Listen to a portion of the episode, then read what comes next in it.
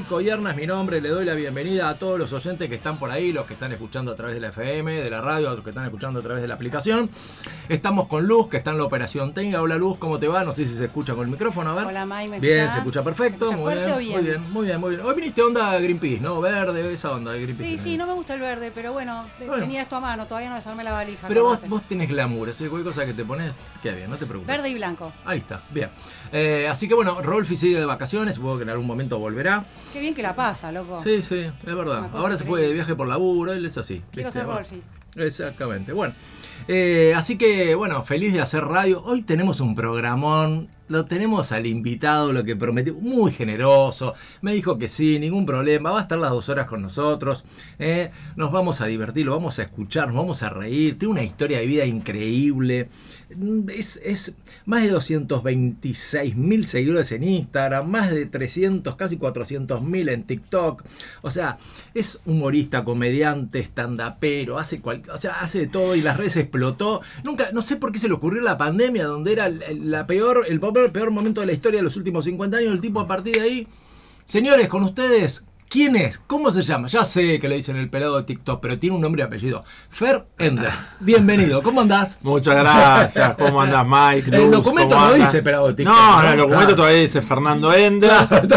Que, pero, digamos, yo puedo abrir acá como abro siempre mi show para los que no me conocen. Dale. Digo, bueno, en general yo me presento y a la gente le chupan huevo como me llamo. Porque a- a- a lo- o sea, yo sé que le voy a decir mi nombre y no se lo van a acordar al final del show, de la entrevista. de, "Eh, no, estuvo un pelado que era re gracioso. ¿Y por qué? Porque al pelado le dicen pelado. Eh, y con más confianza, como le dicen, pela. Claro. Y con más confianza, y bocha, dolape, calvo, tobogán de piojo, flequillo de carne, viste, cabeza de rodilla. Bien, empezamos con todo el bullying al pelado. Pero a mí no me molesta porque hoy yo lo tomo como carne mía, esto de, de hoy ser pelado. En un momento, viste, lo he sufrido. Ahora tiene glamour ser pelado. En nuestra época. Claro, no, de pendejo, pelado, no, viste, pelado, tipo garca, un tipo, bueno, decían bueno. otras palabras, pe, pelado garca. Y vos me contabas, eh, bueno, recién en- cuando veníamos en el auto, me contabas que también eh, das un servicio a la comunidad siendo pelado. Claro, sí, porque el, el pelado es un tipo que, por ejemplo, por ahí vos no te das cuenta, pero Sí. eh, eh, no- brindamos un servicio que quizás la gente no se cuenta y cuando yo lo diga seguramente se van a... atención en esto que es muy importante, Luis. te pido Yo estaba favor. sentado, por ejemplo, atenta. otro día en Plaza Serrano, Palermo, conoce, me lindo imagino, muchos bares, estaba en uno, a veces es quilombo para encontrarse entre la gente. Eh, había una señora al lado mío con su teléfono tratando de indicarle a la señora que llegaba, a su amiga. Marisa, eh, acá, ¿me ve? Y hacía señas con la mano. Acá estoy, boluda. Pero mirá derecho, al lado de la columna, donde está, derecho, derecho, la mirada. ¿Ve dónde está el pelado? Claro. Bueno, del pelado, dos mesas a la derecha. No, no, no, no. Somos un sistema de referencia constantemente. La gente somos un GPS de carne. De hecho, el otro día yo estaba en la calle y veía que la gente me señalaba. Y digo, ¿qué pasa que me señala? Entonces empiezo a prestar atención y escucho cuando me pregunta, jefe, ¿dónde pasa el 60 acá para zona norte? ¿Ves ahí el kiosco donde está el pelado? Al lado. O sea, siempre, constantemente, o sea, en Miramar, el otro día estaba en Miramar, línea de sombrilla. Eh, uno hablaba por teléfono, o sea, Estamos acá, aquí que es la sombrilla. Y el otro decía, pero son todas rojas. Ah, Claro. pará, pará, pará. Vela del pelado, tres para la izquierda. Entonces, todo el tiempo este, eh, somos. Sos un referente. brindamos- sos un referente. O sea, no solo soy un referente quizás ahora como influencer o como humorista para algunos, sino que soy un referente de, de como un GPS. de referencia. Ahora, qué pena, ¿no? Porque no hay una moneda y por eso, porque viste. Claro, si no, por lo menos si que alguien me daría un mango, viste, por cada vez, claro. algo, cada vez que Tendríamos que empezar a explotar. Podrías cobrar. Claro, por ubicación, viste, por facilidad de ubicación, Sí, viste, sí, claro. como la gallega. O de yo eh, por ahí diría, eh, como que si me pagaran, por ejemplo, iría a un teatro y me sentaría en un lugar donde ellos me digan. eh, Claro, tal cual. Y entonces que ahí sí, viste, el teatro sí, del, pelado. Y te pasas lustre en la pelada. se llenó todas ya las primeras cinco filas, me cambio de fila, me voy atrás. Y todo, siempre como un sistema de referencia. Estaría bueno eso. O la calle, viste, si no sabes dónde doblar, también que te indique dónde está el pelado en esa esquina, me paro una horita ahí. Claro, y la cobras. ahí La cobras la hora. Ahora, este, este humor y esta maravillosa forma que tenés de hacernos reír y de mejorar nuestra vida, como puse en la promo, ¿cuáles son los recuerdos más lejanos que tenés de chico? Supongo que Sí, es que cualquier cosa, ¿no? Yo creo que si bien uno puede trabajar en su búsqueda de su eh, humorista que todos llevamos adentro, porque bueno, Sí, todos sí. tenemos un sentido del humor, a mí algunos lo tienen más desarrollado, otros no. Yo creo que bueno, eh, en cierto aspecto uno nace con ciertas virtudes humorísticas, porque bueno, primero puedo decir que yo en mi familia lo mamé más de mi viejo. Mi viejo también era muy animador de las reuniones, el gordo Norberto, todos lo conocían como el gordo Norbert. Él, por ejemplo, siempre está con un chiste en la boca, hasta el día de hoy llega, mis amigos le hacen un chiste. que alguno de las malos y tenés que decirle delito. Claro, ya está. claro, sí, sí, sí, me- Es que ya tampoco ella sabe que bueno. los chistes que hace. De alguna manera yo digo, espero no terminar. No, mi viejo sigue siendo gracioso, pero digo, eh, es un tipo con muy buen humor, muy, muy- obviamente la vida te va llevando y él. Ahora en esta etapa de su vida, por ahí él, él dice que no es pesimista, es realista con algunas cosas, ¿viste? Entonces, eh, lo que hace mi viejo, eh, lo que hacía mi viejo, por ejemplo, era, él tenía un acordeón, él tocaba el acordeón, toca el piano, el acordeón, y en las reuniones animaba tocando el acordeón, tiene oído musical, bueno, él tenía esa cosa también de, Sí, de- sí. de centro de amigos, el centro de los amigos, y ese gordo bueno que todos lo quieren tener de amigo, contate un chiste, vení, nos sentamos con el gordo, que la pasamos bien, bueno, yo siempre digo que yo de alguna manera profesionalicé, eh, o sea, me volví, eh, yo lo profe- todo lo que mamé lo profesionalicé, como que lo mamé de mi viejo, porque siempre Claro. capté toda esa cosa de él, de estar de buen humor, de tirar un chiste, aunque sea pelotudo de A cualquier mí, cosa. el, el que, lo que no me gusta es el que se ríe cuando te está contando. Vos decís, no, me río. Sí, yo, encima es malo, es Claro, peor. que te- claro, Claro, o sea, déjame no a mí me- a mí tampoco me gusta el- el- cuando no. Hay uno que lo hace muy bien, que es mi uno que Sí, voy a hablar ya sé bien, quién es, ya sé quién porque es, compañero monstruo. mío del programa Laurita Fernández, que es Vagoneta. Sí, sí, bueno. Ese ¿Por sí. qué A ese- te ese reís me cuando dice. Este es buenísimo, te dice la mitad, Como pero son tan malos algunos. Claro, o dicen, sea, te hace la intro para que después vos veas que no Y está si vos te reís solo porque la risa es Claro.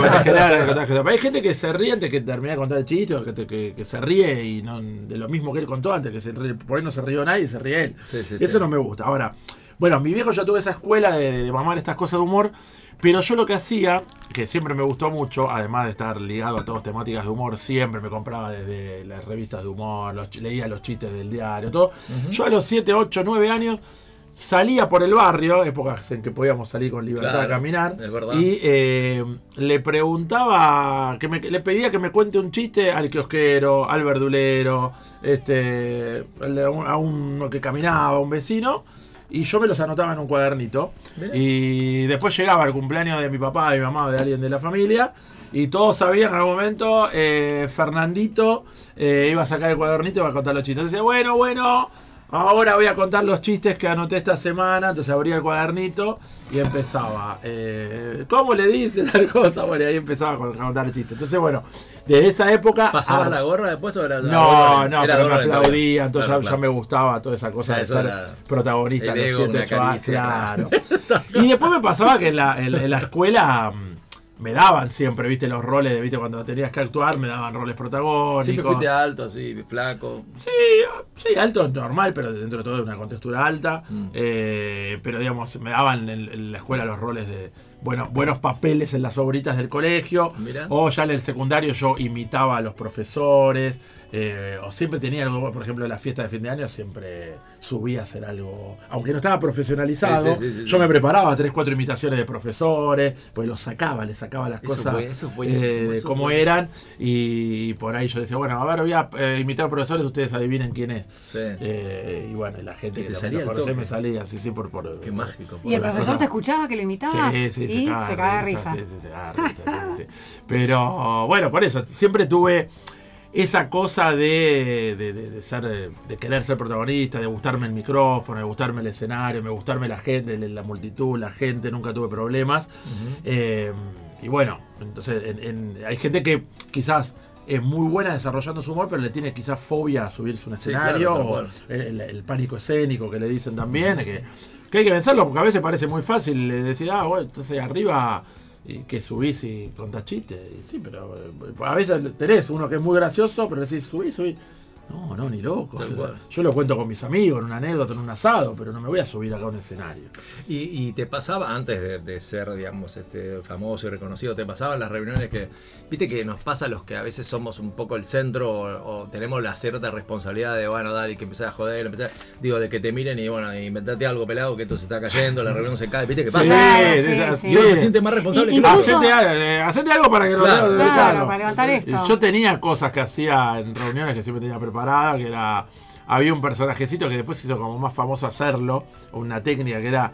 Eh, me daba vuelta mm, eh, acostado en una mesa, dejaba caer la cabeza para atrás y me vendaban poner los ojos y me quedaba, viste, la nariz y la boca y le, le pintás unos ojitos en la pera, viste, y hacía un personaje como de un colectivero y empezaba a hacer cosas como de cosas que pasaban en el cumpleaños, viste, Eh, che, ahí está Galadi, cómo habla, te está sacando el cuero, ah, viste, que me daban de comer cosas, entonces queda muy graciosa como la carita invertida. Claro. Siempre tenía alguna cosita preparada para hacer, o también siempre tenía chistes, o tenía eh, alguna imitación de algún profesor, de alguien de la familia, yo le imitaba mucho a mi abuelo, a mi tío, dándote indicaciones. Genio, qué- Eh, qué- qué le saco los, como los modismos. No soy- tan- Sí, o sea, solo. no soy imitador de esos como los grandes imitadores de voces, pero sí O sea, no como, como hace Tarico, decir, Claro, bueno, como hace Tarico, claro. pero sí te saco modismos de, por ejemplo, a mi abuelo, que, que de- de- es o sea, yo soy de descendiente de inmigrantes judíos, de mis abuelos eran judíos, ese tono que tenía Fernandito, Careto, de Claro, corazón, no. viste cómo hablar, o en cabeza, o sea, tenía dichos mi abuelo, viste, decía,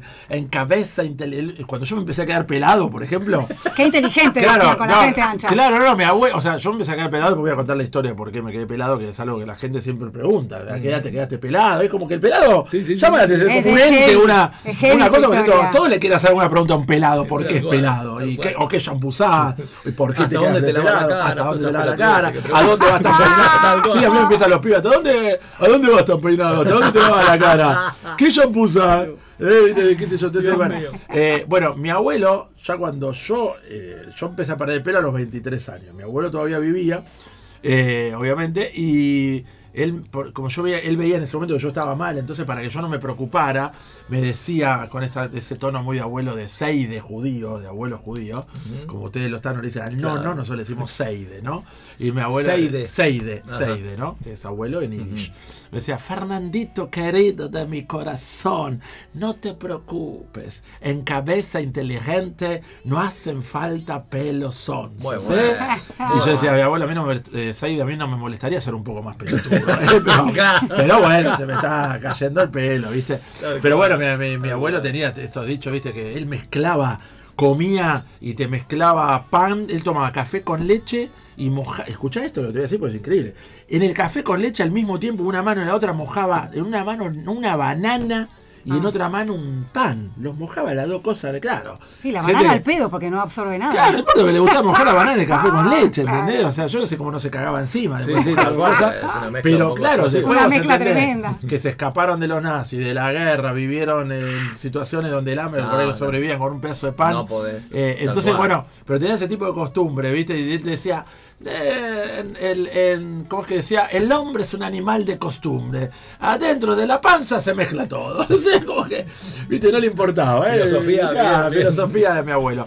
Pero bueno, eh, a mí me gustaba siempre sacar, Y, ¿viste? y te pregunto, modismos. Fer, eh, una de las cosas que me divierte mucho de, de- de- de la colectividad es cómo se ríen de ustedes mismos. Eso me parece fascinante, porque es, es como lo básico. Yo creo que en el humor es Eso básico. siempre te eso. pasó, toda la historia familiar se ríe, o sea, Sí, siempre fue sí, así. sí, es. Yo creo que eh, yo creo que es un, el- un lema muy importante del humor en general. Que para poder reírte de todo lo demás, o de los demás, o con los demás, por así decirlo, primero tenés que saber reírte de vos mismo, ¿no? Porque ah, te reímos fuerte, pero vos Claro. vos. Entonces, eh, justamente el stand-up, una de sus bases es, es esta, el fuerte es eh, siem- Siempre uno es como el loser, ¿viste? El perdedor, el que. O sea, capitalizas todas las cosas tristes o malas que te pasaron eh, con humor para contarlo, porque ahora ya Claro, la el superaste. porque si sos el campeón, no, Claro, te justamente, no, no te genera. Messi Yo, soy pelado. este, no, eh, yo siempre me juego el cuento ahora, tipo, eh, arranco y digo, pero ¿qué no, no, no me conocen? Yo estoy en la tele con Laurita Fernández.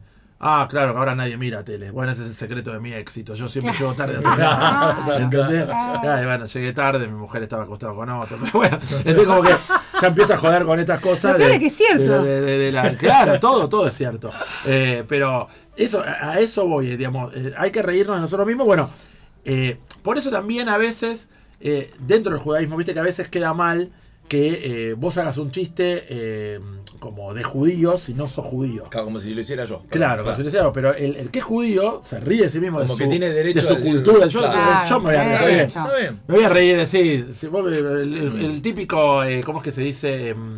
Cuando el estereotipo judío que es tacaño, que eh, viste. Está lleno de guita, que montón- todos los judíos son un- sí. el mito, tanto sí, lleno de está guita. lleno de guita. Yo tengo que ser uno de los judíos pobres. yo no estoy- me trajiste en auto, o sea, podés corroborarlo. O sea, no, no, no. Es verdad, vamos a decir que estás quizás enfrente de uno de los pocos judíos pobres, ¿no?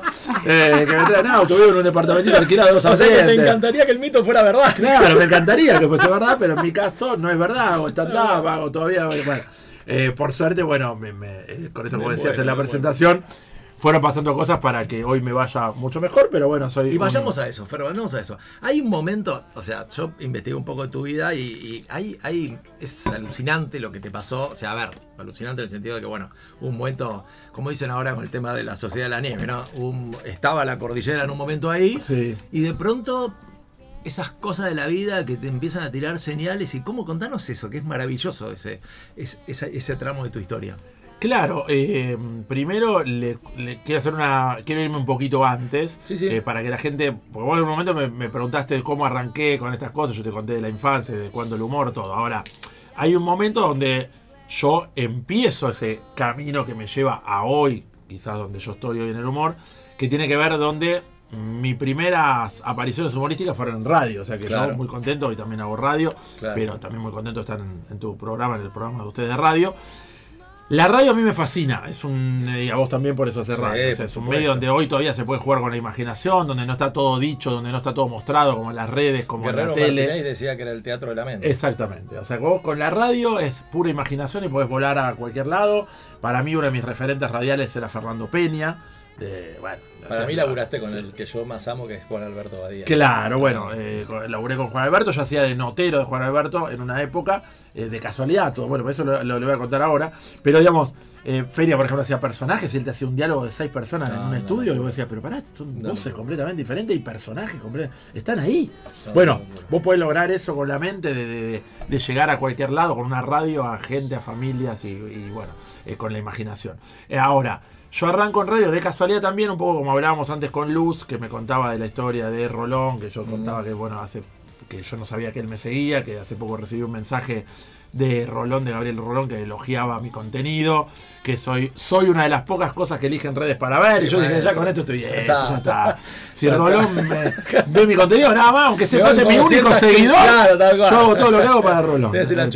Entonces ya está, todo lo demás, este, como diría el Diego, la tienen adentro. Entonces, eh, eh, ¿a qué iba con todo esto? Porque para que ahora todo este traje me- Ah, eh, iba que Luz me contaba de que, de que Rolón arrancó con Dolina, ¿no? Que vos me contabas esto, digamos. Sí, sí, en Radio este, que- Rivadavia. que, un día le dijo, léeme los mensajes. Bueno, Sí, sí, yo sí. estaba en un programa de radio que eran unos amigos que eh, llamaban oyentes y yo en un momento eh, me pregunta, ¿y usted qué opina? Me dice, no sé, licenciado, me dice. Y yo, ese licenciado, lo capté en el momento y me hice licenciado como en psicología. Como puede ser un tachero que tiene una Sí, licencia. sí, ¿no? entonces era, eh, bueno, yo medio que impostaba una vez, bueno, me parece que el oyente está sufriendo de un trauma, qué sé yo qué, y empecé a divagar. Resultó de tal manera, saber que yo tuve la participación, que la gente, no está el licenciado hoy, no está, entonces me empezaron a invitar al programa. Cosas así como psicólogo. el programa se llama Cara de Malo, iba por radio FM Palermo 94.7, Sí. me, me acuerdo todo. FM Bueno, Palermo, claro. a partir de ahí, eran dos que hacían el programa, mi amigo, el que me había invitado, me dice, mira, el año que viene yo estoy viendo, yo quiero hacerlo como vos el programa. O sea, el éxito del programa, porque vos venías, todos los días que venías, se llenaba de oyentes. Bueno, y yo empecé a hacer otros personajes ahí. Ahí me empecé a conocer el mundo de la radio, a mí me fascinaba. Después pasamos a lo que es la radio de la colectividad, que era Radio High, donde estuve desde el 92 hasta el 99, 7 años, en un programa muy de ¿Cuál es mucha es el repercusión. dial de- El dial de la Radio High es 94.3. Ok. Bueno, y la primera radio judía para Latinoamérica, así se le rotula. Y ahí arrancaba, imagino, yo siempre trato de situar a la gente, estamos hablando de años 92. Sí, sí, tal No había, eh, la tele había canales de aire y recién arrancaban los primeros eh, canales de cable, no había internet, no había WhatsApp, no había nada. O sea, la gente se sentaba Mm. a escuchar radio. Nosotros íbamos todos los días de 10 a 11 de la noche. Y perdón, un detalle, hacía poquito que había aparecido la FM, ¿no? Era- Claro, claro, por eso, claro. hacía poco que había empezado, Exacto. entonces la gente se sentaba en familia, nosotros hacíamos personajes, historias, radionovelas, eh, bueno, hay un montón de cosas, yo hacía un montón de personajes, cosas, eh, juegos con la gente, la gente participaba, bueno, ahí arranco en todo mi esplendor, eh, y con la fascinación de la radio y con esta cosa de que no había, no- ah, hoy buscas en Google y está todo. Claro. Nosotros, vos, vos estabas, No, sí. hablando de Bolina, yo compraba las revistas, comprábamos los diarios, me preparaba los Había que guiones, remarla, había que remarla. remarla, me preparaba los guiones, los escribía y les sacaba fotocopia en el fax. Para que te des una idea y teníamos ahí los guiones, les repartía Pero una hoy, a cada venimos uno. comunitados, pongo Google, tengo Ya todo está, historia, todo por eso tema. Vos, ¿cómo vos eso operar la radio desde acá, eh, de tu teléfono. Entonces, bueno, antes era todo distinto. El operador era, bueno, sigue siendo muy importante también en una radio, pero tenía un, un nivel eh, como que de, de uno más, eh, era eh, como el alma, el cerebro, sí, porque él te ponía los, soniditos, El el, enganche. sketch, Claro, todo. claro. Bueno, yo arranco ahí y ahí con la radio empiezo a desarrollar todos so- estos sentidos del humor en cuanto a personajes, guiones, este, radio, eh, novelas, un montón de cosas. Y ahí paralelamente, como me gusta tanto esto de la radio y el humor, empiezo a hacer cursos de teatro, de guionista, eh, de cosas como para complementar todo esto que a mí me estaba gustando mucho. Yo soy diseñador gráfico en realidad, pero a mí me gustaba ya mucho ese, los medios. Bueno, Vengo eh, de casualidad, voy a visitar un amigo a Pinamar que eh, él me empezó a meter en el mundo de las fiestas. Porque yo hoy también hago muchos eventos y puedo decir que gracias a esa persona, que se llama Sergio Beck, yo hago muchas fiestas. Eh, Sergio pasó a ser en un momento una eminencia, estaba, no sé, por el Alejandro Ponle dentro de la colectividad era Sergio Beck, era como el DJ de la fiesta. Bueno, y él me empezó a meter en el mundo de las fiestas. Yo para animador, yo también era otra arista más, animador, conductor, juegos para adultos. Bueno, siempre me gustó mucho el manejo de gente. Eh, y lo voy a visitar a él, que él, él estaba laburando en producción para Juan Alberto Badía. Y por primera vez Juan Alberto dijo, no, ya tenemos confianza, porque él también era un muy buen animador. todo. Sí, sí. Dice, vos sos suelto para hacer de notero, así que te voy a, este año vas a hacer Pará, notero. ¿Beto qué hacía en ese momento? ¿Qué, qué, ¿Cuál era el programa que hacía? Alberto, eh, Juan Alberto Badía, no, hacía el programa de, de todos los veranos, no me acuerdo cómo se llamaba. eh, la- la- él tenía una radio en Pinamar. Ah, Sí, sí, sí, la sí, radio de Pinamar. la radio de Pinamar. Y, eh, claro. Y entonces, vos sabés que lo voy a visitar a mi amigo a Pinamar como para bancarlo en, ese- en su debut. Sí, sí, sí. y porque me tomé unos días. Y, ca- cae con hepatitis B, mi amigo, internado. Sí, un, sí. Día, un día antes de arrancar. Yo estaba ahí en el hospital, cae Badía, Y le dice, Sergio, pero mañana arrancamos, ¿qué te pasa? No, no, no, y tengo un diagnóstico, voy a tener que estar un muchos días internado, Claro. como dos meses de recuperación. ¿Y qué hacemos? Me dice, bueno, el que está acá es Fernando. En esa época tenía pelo yo todavía. Es que no me podía decir el pelado que está acá. no. Este que está acá al lado mío, él me enseñó todo lo que yo sé de radio, porque yo eh, tiene programa hace seis años. generoso, muy bien. Muy generoso, dijo. Así que él te va a servir más que yo y te va a rendir. Y, pero no lo conozco.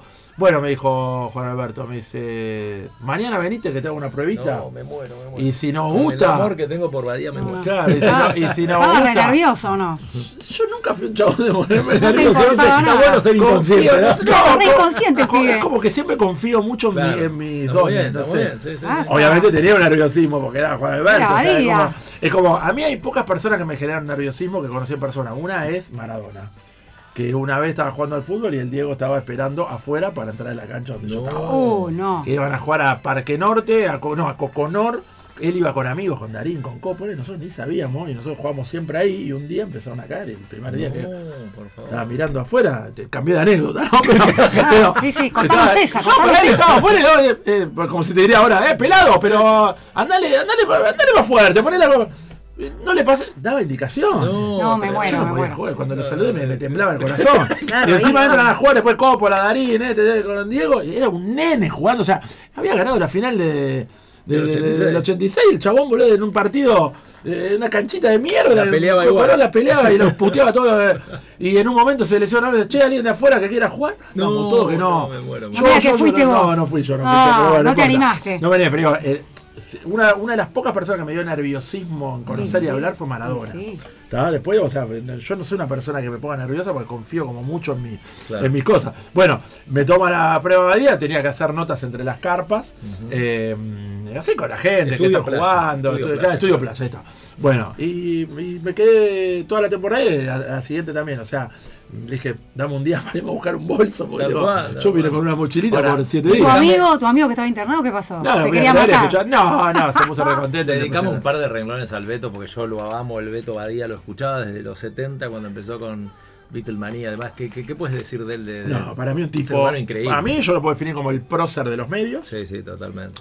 Un tipo generoso y sensible como pocos. Querido por todo el Y que da medio. oportunidades a esa gente. Que da así oportunidades así vos, como mí no- y le da oportunidades. Si vos realmente eres un tipo laburador, él te da oportunidades y te da- Yo no solo eso, porque yo tuve dos, dos años como notero, pero después me enseñó producción. O sea, yo Ah. laburé en producción bueno. con Badía, con, o sea, ahí aprendí un poco de, Estaba Marisa de- de también, cosas. Sí, estaba Marisa. Claro. Bueno, y hace poco me pasó algo muy lindo. Mirá las cosas que van saliendo. Esto no tiene más de dos meses lo que te voy a contar. Eh, que me emociona. Me- eh, voy a un evento para una mina que cumple, no sé, cincuenta y pico de años. Y me dice, lo voy a hacer todo con amigas, 20 amigas. eh, venís a hacer un show. Uy, Yo- 20 yo- amigas de yo- 50 era una 20 cosa amigas de 50, sí, sí, sí, sí, era la- más personajes todas. Y una de las amigas, cuando empiezo a, a preguntar, eh, me dice, no, yo soy, no sé, no, ahora no, no me acuerdo, No importa no, no X. Y la otra me dice, ¿no sabes quién es ella? Me dice, ah, porque era el cumpleaños, era el cumpleaños de la esposa de Ari Paluch. Ah, mira. Y una de las amigas era eh, la hija de Badía. No, Belén, debe ser Belén. No. Sí, una no hija que una hija. Belén. sí. Y le digo, Te pillaste. vos sos la hija de Juan Alberto. Digo, yo te voy a contar y le cuento esta historia. Y me pongo a llorar ahí con ¿qué él. Claro. Dame un abrazo, saquemos No, una foto, no, sé, para mí tenerte a vos, sos igual. Yo iba todos los veranos a Pinamar y me sentaba a la clase abierta que daba Beto. ¿Te acordás que la, la radio Sí, era para todos? claro, Iba sí, sí. y lo veía ahí y nos saludaba y sacábamos. Un pibe de una generosidad. No, increíble. una generosidad, bueno, sensible, bueno. Totalmente. Y fueron por eso, dos, tres años, laburé dos años de notero y un año más en producción, después no sé, cosas de la vida, como, no sé, tampoco, siempre fui muy agradecido. Eh, y bueno, eh, me parece un de esos, tipos fuera de serie de, que todo el mundo se va a acordar toda la vida porque no tiene- son intachables. ¿viste? Claro, Sí, claro. Así que bueno, y- y esa fue, eh, pará, me voy a preguntar porque ahí arranco y yo venía con ese envión. Ah, boludo, yo no Vos ya estabas casado, ya tenías pibes, Eh, todavía no. no. 99 to- fuiste padre eh, por primera vez. Esto fue para. eh, fue- con Badía estamos hablando. Sí, yo, yo fui en el. No, padre. Fui en el. Sí, 99, como Por muy eso. bien. En 99 esto fue más o menos. Sí, estaba. En el- sí, de la década. No, no, no, más o menos fue. Sí, porque mi. Sí, sí, ya era. eh, Sí, era en el 2001 más o menos. Porque me acuerdo que mi hija ya estaba cumpliendo dos años. Ah, mira. ¿Y por qué te digo esto? Porque después de eso de Badía, que yo venía con un envión, me anoto para un casting para notero de CQC. Ajá. Entonces me anoto, éramos 500. Me imagino. Después 500 noteros, de esos 500 quedan 200, esos 200 quedan 10. Estuve entre los últimos 10. Bien. Y estuve eh, por un pelito, justo, mira, justo yo, por un pelito. Eh, no entré, ahí entraron eh, el pelado Guillermo López. Bueno, se ve que ya dos pelados no, no iban. Entró, este, que ya un pelado mucho, ¿no? Bueno. Eh, entró el pelado Guillermo López, entró Gonzalito Rodríguez y entró Clemente Cancela. Entonces, bueno, me quedé afuera, pero yo ya había Igual hecho ya todo con ellos. 10, ya es Claro, premio, ¿no? pero ahí me agarró un bajón anímico. Es como que ahí sentí que si yo no agarraba, yo venía como muy embalado con lo de Sí, Badía, claro. dije acá quedó un CQC, soy Gardel. Claro. Que de hecho, si yo, estoy seguro que si hubiese quedado, yo hubiese hecho una carrera diferente, porque hoy Sí, los sí, que quedaron ¿qué te todos están parece? Trabajando. una exposición Todos. Andy Monesó, Malnati, este, están todos laburando en, en- Todos. en medios.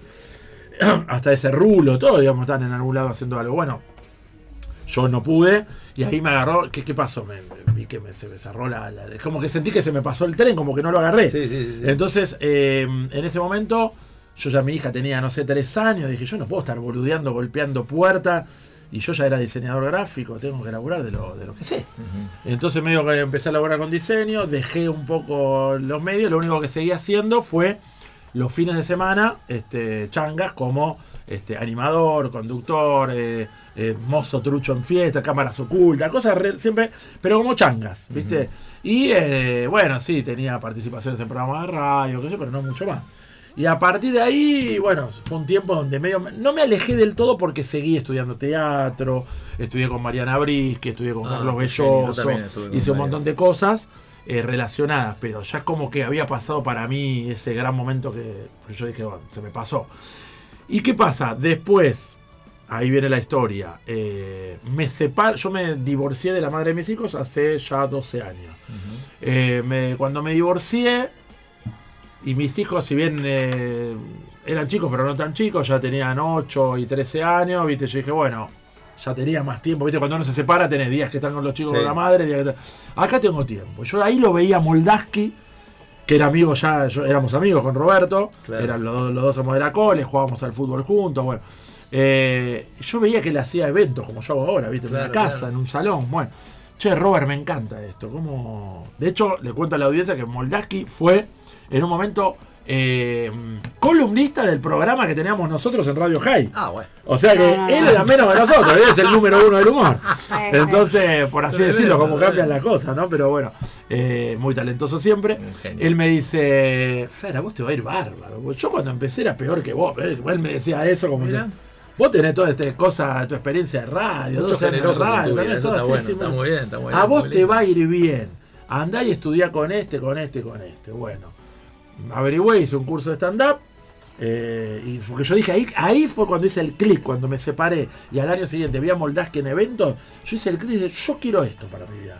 Quiero laburar haciendo reír a la gente. En un evento, en un escenario, en un bar, en una reunión, no importa. Yo lo veía a él, que todavía no era lo que era ahora. Claro. Pero él ya laburaba en teatro, ya empezaba a laburar en la radio con Fernando Bravo, ya la- eh, laburaba mucho en eventos cada vez más. Y vivía eso. Ahora vive. Ah, bueno, vive bueno. él, la familia, toda la familia, y todos nosotros. Decir que no soy tan amigo, si no viviría yo también. ¿Entendés? Pero bueno, dije, quiero ese camino. O No sea que si ahí el mito se cumplió. Claro, claro. O sea, digo, quiero ese camino, no, no soy claro. Moldaski, pero digo, quiero el No, camino claro. de poder Es vivir esa ruta la que del humor, tomar. de poder vivir del humor, que era lo que me gustaba. O sea, yo tomaba como ejemplo un referente era Roberto y fue Seguro. un poco el que me apadrinó porque me dijo, vos estudia acá. Cuando terminé de estudiar en mi primer curso de stand-up, eh, haces una muestra con público, que en general es familia de todos los que hicimos el curso, eh, y ya tenés tus primeros 15 minutos de monólogo, Claro. de rutina, y yo se la mostré a él, al primero que le mostré, y me dijo, no, está espectacular, vos con esto tenés que salir a rodar, lo único no puties tanto, acá hacelo más corto, no seas guarango con esto, decir, me, me aconsejó, Sí, sí. y yo, y dale para adelante que vas bárbaro con esto. Bueno, y yo empecé con eso para adelante. Bueno, y a partir de ahí eh, le empecé a meter, a subirme escenarios, paseo de la plaza, bares. Yo veía que nos subíamos tres a un escenario, conmigo se cagan de risa, con nosotros más o menos. Yo dije, a mí me está yendo dentro de todo bien. Bueno, y ahí empecé ese camino. Ahora, yo ya me dedicaba bastante al O sea, cada vez más a eventos, me empecé a preparar para eventos, a ganar guita en los eventos. de- ¿El diseño gráfico seguía vivo o no? Sí, sí, Ah, hasta el día de hoy sigue un poco vivo. Ah, ok. Eh, por ahí yo te diría que es un 10% o un 5% de mis ingresos. Pero está. Pero está. De hecho, yo me hago mis propias gráficas, me hago Claro, mis, gráficas de show. Claro. Y le hago a otros comediantes. O sea, me metí en el nicho y en el rubro de- de- del humor y de los espectáculos. Pero mantengo algunos clientes todavía. Pero eh, en ese momento. eh, yo ya estaba, tenía un 50% de ingresos, que fue como paulatino. A medida que dejaba un poquito el diseño era porque cada vez tenía, empecé a publicar en Mercado Libre, una, empecé a hacer eventos primero para la familia, pues uno, ah, dejamos una tarjetita, y viste, empieza el boca en boca, eh, empezó, viste, de a poquito, y me empecé a subir escenarios, bares, todo, siempre dejaba tarjetitas, y ahí empezó la rueda. Yo ya antes de la pandemia podíamos decir que estaba en un 50% que ganaba guita de, de- de- de- de los shows y un 50% de eh, diseño gráfico. Claro. Fer, respecto a los shows Sí. o a los eventos que haces, ¿cómo manejas al público? Porque por ahí siempre viste que está el boludo que no se ríe a propósito, o el que habla encima tuyo y se quiere hacer el gracioso. ¿Cómo Sí. manejas eso? Porque debe ser difícil. A veces hay públicos Eh, cómodos y otras veces no. Mira, eso. Primero tenés que tener un buena. Tenés que ser vos un tipo seguro. eh, un tipo con, con personalidad. Porque si, primero, si no, no podría laburar de esto directamente. Eh, a ver. Muchas veces te toca el interrumpidor o el. Serial. Serial, otra vez te toca el interrumpidor positivo, que a veces te tira dos. te- Que el chabón es como. No te digo que te interrumpe todo el tiempo, pero por ahí te hace 5 o 6 interrupciones que te aportan cosas Claro, jugosas sumás, para el show. claro. Lo sumo, porque el chabón te tiró un chiste y por ahí justo una vez. No es un chiste medio, medio, porque no sé si se puede contar acá, pero voy a, voy yo, voy yo, yo abrime el panorama. Voy a un, me dicen, eh, el- voy a una fiesta y uno de, la- de los invitados, el hermano de, de- de la que cumple años, es proctólogo. Me dice, es proctólogo, mi hermano. Bueno, Oh. qué sé yo. Entonces yo siempre tengo información, ¿viste? ¿Te, te lo marcó cuál era? Ya me lo marcó. No, Me no, dejó no, no, picando. no me lo había marcado. Ah, Ah, no te lo Yo había llego Ah. y digo, bueno, bueno, acá estoy. Bueno, yo siempre, cuando llego a un evento, yo tengo esta técnica para capturar el público, que es siempre tengo información de la gente, pero nunca gasto a alguien, nunca lo ridiculizo, Mm. siempre es como una onda, nunca, nunca pelo a la guarangada tampoco. Busca la complicidad. Busco la también. complicidad y que nos riamos de las cosas que ya me cuentan que se pueden contar. Cero No. corona tu amor. Claro, cero corona, o sea, si bien amo a Corona y amo a Yayo, por ejemplo. No, Ah, o sea, Yayo va- me mata. Va por, o sea, yo lloro con Yayo, pero Sí. hoy Yayo eh, no está deconstruido, digamos, por este mundo. Claro. Pero el que lo va a ver a Yayo, tengo que decir, voy a ver un espectáculo de Yayo, sí, voy, me cago en risa. Aparte, sabes que vas a ver. Voy a ver a Yayo. El tema es cuando aparece Yayo en un lugar donde no estaba preparado para Claro. Yayo, ¿no? Claro. Eso te, eh, hablábamos de los límites del humor y esas Exacto. cosas. Pero voy, eh, entonces tenía esa información, pero yo siempre voy, digo, a mí me gusta, digo, chicos, eh, yo investigo antes de llegar, siempre investigo en Google, en inteligencia artificial, yo tengo datos de gente que está acá, quiero conocerlo, eh, entonces eh, voy a preguntar, por ejemplo, ¿dónde está, no sé, Rita, la hermana? Ahí, muy bien, Rita, qué sé yo, qué sé yo. Y mientras hablaba Rita, que era la hermana, aparece uno dice, que me interrumpe y me, hace un comentario gracioso. Le digo, me- le digo, pero dale, vos estás- también estás metiendo el dedo en la llaga, le digo yo. Me dice, no, yo meto el dedo en otro lado, me dice. Uh. no me digas que vos sos el proctólogo, le digo yo. Me dice, sí, gente, no puedo creer, apenas arranco el show, la segunda persona Sí, que la dejó se yo eh, eh, cualquier cosa, eh, el- lo que vos digas ahora acá en el show va a eh, ser la consecuencia de cómo vamos a seguir en el show. Claro. Si la gente acepta todo este humor, es culpa tuya. Y si no, vos le vas a poner el freno. Contame un chiste de proctólogo, le digo, ¿viste? No el clásico. Y el chabón me, me mira y me dice, ¿cuál es la diferencia? entre- Por favor, audiencia, perdóneme. No era segunda opinión. Claro, dice, claro, no, no era segunda opinión, no era el de Roberto, viste que le- hay un chiste que dice, tranque, el tipo se pone en posición así de, de proctólogo, de, de vaquita mirando la ruta, y el chabón le está ahí trabajando con el dedo y dice, tranquilo Roberto, tranquilo Roberto, tranquilo Roberto, el productor, yo no me llamo Roberto, no, no, yo me llamo Roberto, me conozco. Entonces, bueno, no era ese tampoco, ¿cuál es la diferencia entre el eh, proctólogo y el ginecólogo? Ah, bueno. Y entonces quedaron mudos. Yo no, no sé decir nada. El olor del dedo, dice el tipo. no, Por favor, gente, perdónenme con esto. Me toca pasar realmente en un evento. Se fue a la mierda. Se fue a la mierda, mal, mal, como yo te lo estoy contando, hasta a mí me dio vergüenza. Porque a mí a veces, encima la familia me ha dicho, ojo, porque hay algunos. Sí, son todos muy Agarró el tranquilos. hermano y te tiró el, un chiste asqueroso, ¿entendés? Y a partir de, chicos, ¿saben qué? Váyanse todos a la, a la mierda. Yo acá, eh, si este contó esto, yo puedo contar cualquier cosa, ¿entendés? Pero, este, bueno, esa es una técnica. Y, a, y- y yo, a partir de ahí, lo tomo ahí de cómplice el chabón. Porque yo sé que es un tipo gracioso con buena onda. Y que ya contó un chiste que. Sí, no, no. Entonces, te permite todo. Claro, entonces cada rato hacía referencia con él o le hacía un guiño, o él también me interrumpía, me decía, mira que si no te meto el dedo yo. Viste, como que ya había una complicidad. Eso está todo bien. Ahora te toca a uno, que a veces tenés un borracho total. Uh. eh, que lo- yo en un momento, eh, con, con los borrachos no se puede hablar, porque No. si se pone muy pesado tenés que pedir que lo saquen. Sí, porque aparte tensión. ¿no? te tensiona, te cagan el show, la gente no disfruta. O se pone violento. Se pone violento. Una vez se me Uf. puso uno violento, tuve que pedir que lo saquen de la sala y le Uf, dije, qué el chabón empezó a amenazar, se quiere subir a trompearme. Claro. Le dije, sáquenlo y devuélvanle la plata y que se vaya. Y después seguís con el show, haces chistes, ¿no? Y después tenés los que se creen más graciosos que vos. Ah, Viste que, ah, eh, entonces vas a decir, eh, eh, escuchame, le digo, primero los chistes los hago yo, ahora los querés yo hacer vos, vení, escuchame. Vení, vení acá arriba, contate los chistes. Gente, ¿cómo te llamas? Mauro, Mauro, vení, para un aplauso para Mauro. Ay, hijo de. Y yo mientras parás, vos estás sentada ahí al lado de esa chica tan linda, esa es tu mujer, yo voy a sentarme al lado de tu mujer. Deja, igual a mí ya me pagaron, me chupan huevo. Lo que voy a hacer. Ahora sé divertir a todos. Y bueno, de vos depende el espectáculo. Claro. mi amor. Le digo, que yo, yo igual estoy con tu mujer. Le subí Está- la apuesta y le subí la apuesta. estoy- ¿Y ahí qué reacción tuviste? Yo me siento con tu mujer, que está re linda tu mujer. Después vos quedate contando chistes, por ahí nos vamos antes con tu mujer, ¿viste? ¿Qué sé yo? Y, la- y todos se seguían riendo de eso. Y después el tipo, como que. Se no, calmó. bueno, bueno. Claro. Ah, no, no querés. Ah, un aplauso para mí. Bueno, ahí se queda callado. Claro, no jode más. No jode más. Claro. Y si el tipo, si- escúchame, le digo, mira, el show tiene, por ahí tengo la. El show tiene una duración que más o menos una hora. Si vos seguís interrumpiendo, va a durar dos horas. Hay gente que no va a llegar a ir al telo, hay gente que no va a llegar a. Tiene los chicos cuidándolo con la moca. O sea, decidan ustedes, chicos, ¿quieren que él siga contando chistes desde ahí o.? No sé, yo dura menos el show, sino. eh, Entonces, vas jodiendo con esas cosas.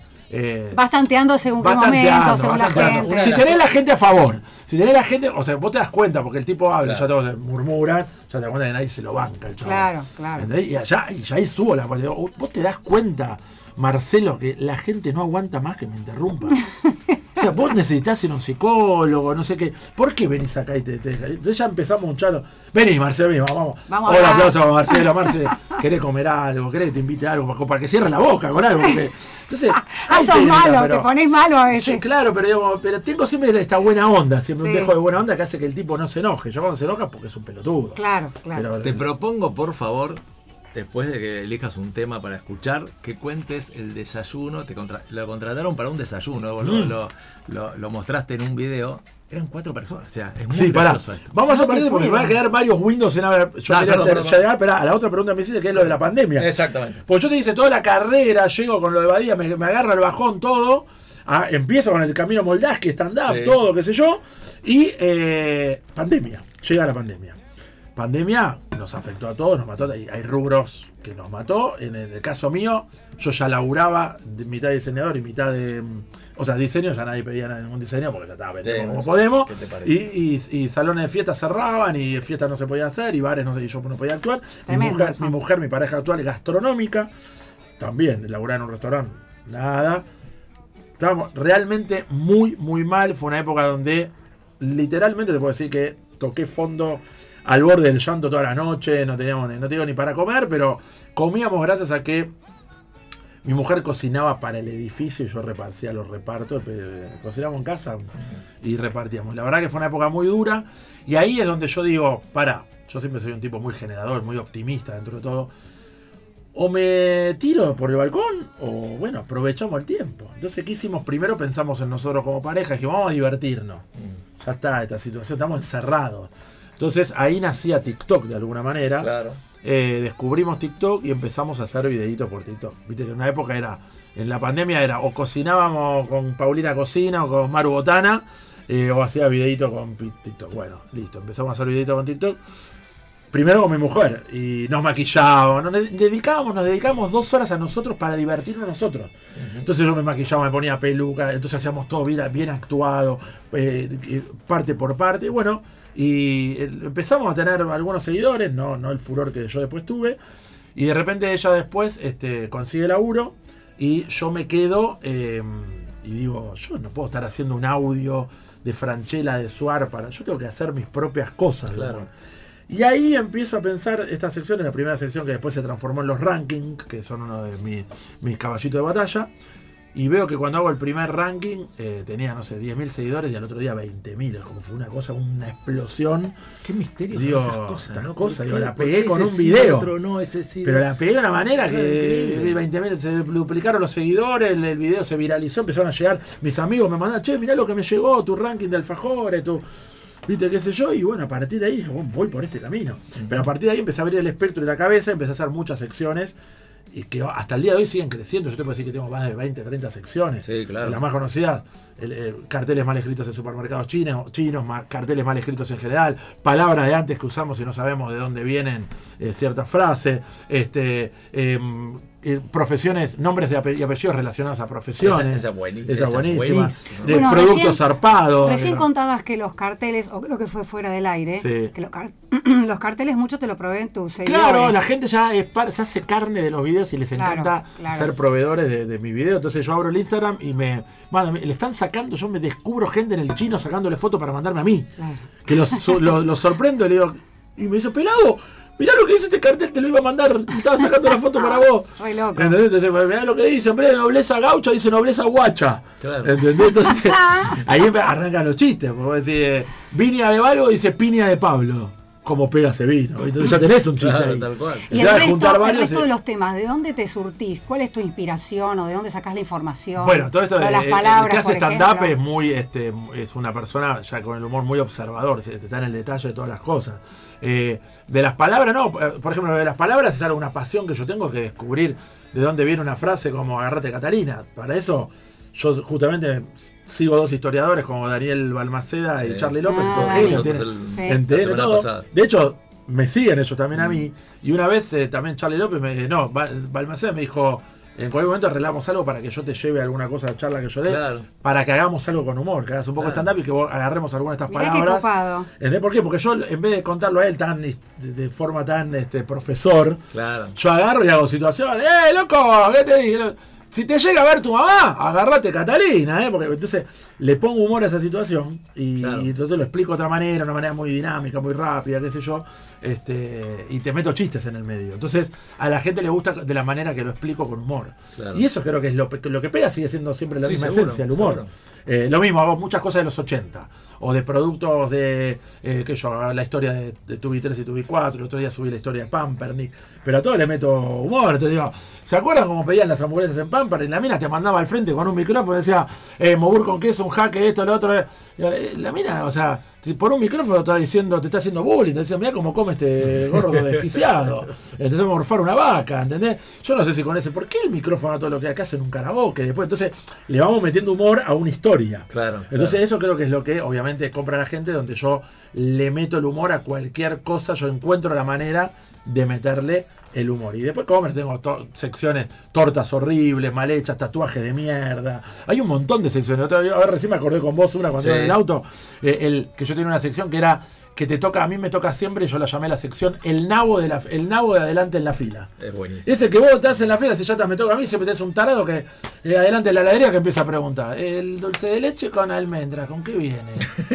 Y eso que te, y viste que te prueban Claro, todo. te prueban- Te, te- piden cucharita claro, de te todo, prueban loco, por Dios. Claro, me, da- me darías con para probar, o sea. eh, me darías para probar eh, chocolate navideño. Eh, kiwi ¿Cómo con espinaca. Vitel Toné, pelotudo, o sea. Claro. Y el, eh, el, el- el africano con un pedazo así de grande, flaco, o sea, con anteojo y reloj colgando. Me encanta la poesía. Claro, No nos quedó claro. claro, es el mismo pedazo que tengo ganas de ponerte a vos, porque me estás rompiendo. Yo estudié hace una hora que vengo estudiando los gustos, porque antes había eh, vainilla, 20 chocolate, había cinco. vos No, pero antes había cinco gustos, ahora te- te- de repente tenés sí, maracuyá tenés, viste con que el- gustos exóticos que Claro. hay. perla del maracuyá cielo. con- ¿Qué con- perla del cielo? De vino, hay helado de Sí, vino. Malbec, que, eh, Sí, sí, hay sí, ma- Cabernet con- Sauvignon. para, con albahaca.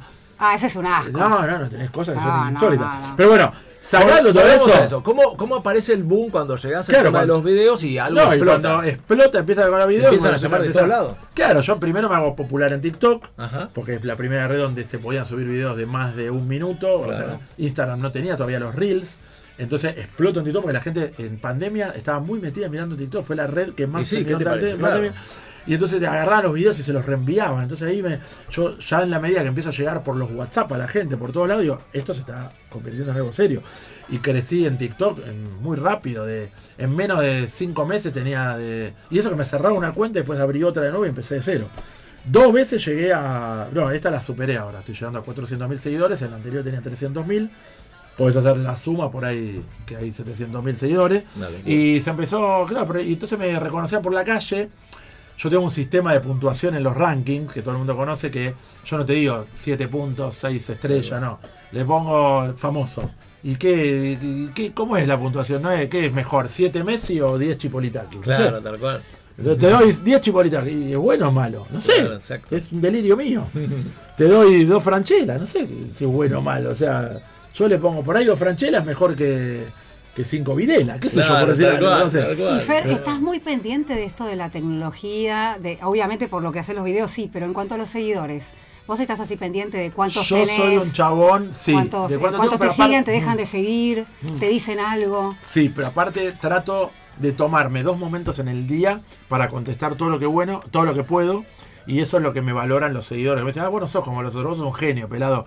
Pues vos no das bola, vos, vos aunque sea nos pones un like, vos nos contestás. Un tipo que se te dedica a toda una cosa dice, me hace cagar de risa, mi mamá que está enferma te escucha y Ah, se le olvida. genial. bla, bla, bla". Y me escribe una cosa así, ¿cómo le voy a poner un like nada más? ¿Entendés? Entonces yo le digo, mandale un beso grande a tu mamá, si querés, este. si querés mandarle, digamos, eh, manda- da- te grabo un video para ellos. No, me vas a grabar un video, ¿entendés? Como que esa devolución, el tipo siente que vos sos eh, cercano, que sos amigo, que sos que no sos intocable. Y yo no puedo creer, nadie me contesta, vos me contestás. Entonces yo me tomo un momento y por ahí voy en el colectivo, contesto alguno más, por ahí estoy justo viajando. eh, Entonces como que me tomo el tiempo para esas cosas. Y si Está yo no bueno hiciera- eso para la Claro, gente. Pero si yo no hiciera eso, no hubiese eh, logrado un montón de cosas, porque a partir de toda esa cantidad de seguidores y la gente que me escribe por privado, que yo contesto todo, yo tengo gente que me contrata para eventos, que me- directamente en el Instagram, o yo tengo ahí puesto el WhatsApp directamente. Hola, pelado, te sigo en las redes, te quiero contratar para el cumple de mi viejo. Uh, ¿cuánto sale? ¿Cómo es? Bueno, y bueno, yo trato de llegar siempre a un acuerdo con la gente para poder estar. Claro. Eh, después, me escribe por privado. eh, yo volví a la radio hace poco, hace dos años, con Ari Paluch, porque Ari Paluch me escribió por Instagram y me dijo: Pelado, te dejo mi teléfono, mañana llamame que te sigo toda la pandemia, me haces cagar de risa y quiero proponerte algo. Y lo llamé el otro día y me propuso laburar con él en radio. Ahí volví a la radio después de 25 años.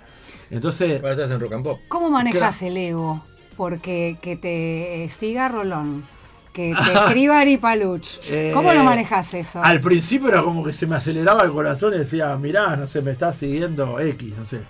Eh, Ahora ya es moneda lo- corriente, dice. Después lo tomo, no, no es manera corriente, lo tomo como, no, no, el otro día que, que, que- que Rolón, que yo me descubrí que me seguía Rolón. Sí, porque él te escribió, porque si no porque te me das escribió, si no, no, hasta que por ahí me, si me pone un like, me- por ahí no te pone un like, pues me llego, eh, llegás a gente que no sabés. Sí, Claro. Eh, ahora, que te hable alguien y te diga, o por ahí te convoquen de un programa o qué sé yo, es por la, en las redes, eh, hoy son más fuertes que, que la Sí, televisión. que todo, Sí. total. Me di cuenta más allá de eso, pero ¿qué pasa? Es una retroalimentación. ¿Por qué? Porque yo primero llego por primera vez en la tele hace un año y medio a Pasión de Sábado. Estoy haciendo Pasión de Sábado también. Y mm, que en Pasión de Sábado arranqué haciendo 5 minutos de humor, este, jodiendo con boludeces. Y ahora estamos al aire de 2 a 3 de la tarde, casi 45 minutos. eh, yo hago de jurado de los que vienen a cantar en Jode, les doy devoluciones.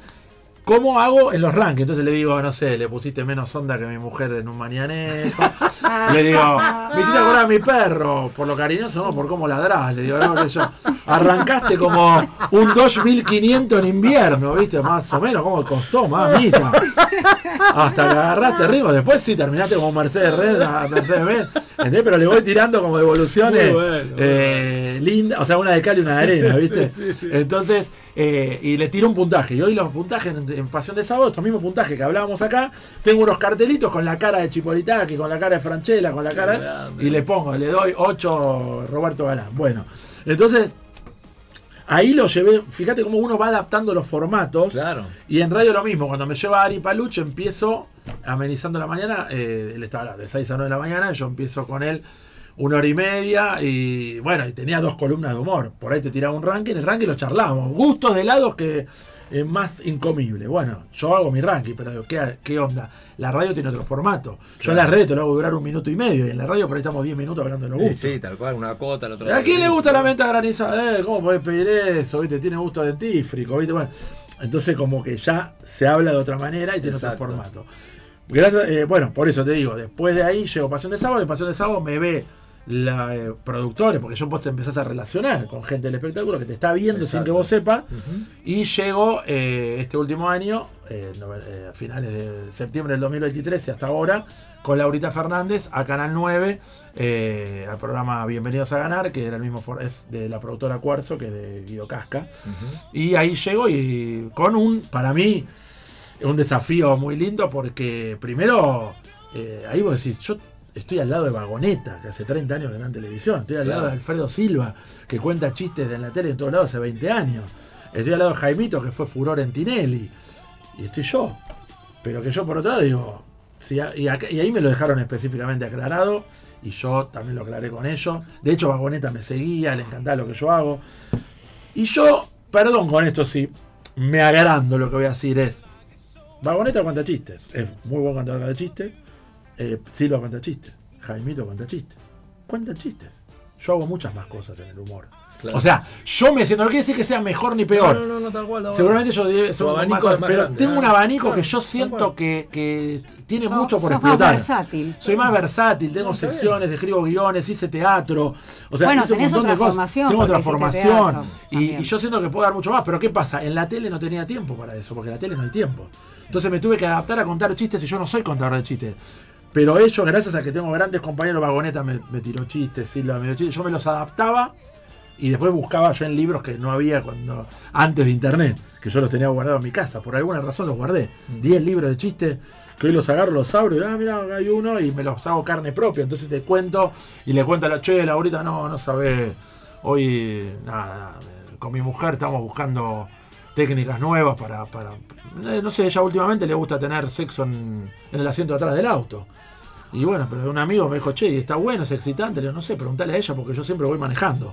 Entonces, entonces, como que se lo cuento como que me pasa a mí las cosas. Entonces eso tiene un poco de stand-up porque es el stand-up lo, lo contás en primera persona. No cuento, había un matrimonio donde ella le dijo a él, ¿entendés? claro. Bueno, entonces encontré mi personaje y a ellos les gustaba este, a la producción esta cosa de mi perfil, un tipo de cincuenta y pico de años, pelado, narigón, judío, padre de familia, que está contando chistes, se zafa un poco, después tenés a Alfredo Silva con los ojos saltones, a Vagoneta que ya todo el mundo lo conoce, Ja- Jaimito más picante, entonces fuimos contando cada uno en ese grupito nuestro estilo, y yo me, me puse la par de ellos, y la verdad que al principio puedo decir que, si bien yo no le tengo miedo a nada, me daba como. mm, A ver, no sé cuál es la palabra, como que. Yo siempre me adapto y siento que estoy preparado, pero como que era eh, un honor y como que me.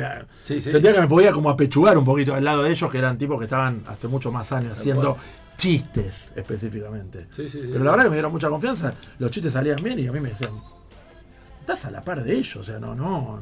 Si estás acá es por algo. Entonces, Claro. vos tenés que considerar que si estás ahí, la producción te eligió, es porque tenés condiciones, más allá del respeto y la admiración por gente que está hace muchos años, que siempre hay que tenerlo. Sí, la clave también es tener buenos compañeros, ¿no? Claro, como tenés vos. exacto. Bueno, te propongo algo para comer y tomar algo. Sí, cómo no. Elegite un temita que Luz lo va a poner y después nos vas a contar el desayuno, ese maravilloso de cuatro que tuviste que hacer un Ah, sí, sí, sí, cómo no, cómo no. Me encantaría que lo y te digo un tema que lo Dale, buscas así al toque. Me gusta, Sí. mira, yo te voy a contar algo. Mi, uno de mis grupos favoritos, además de Cerati, bueno, todo rock nacional me gusta mucho, ¿no?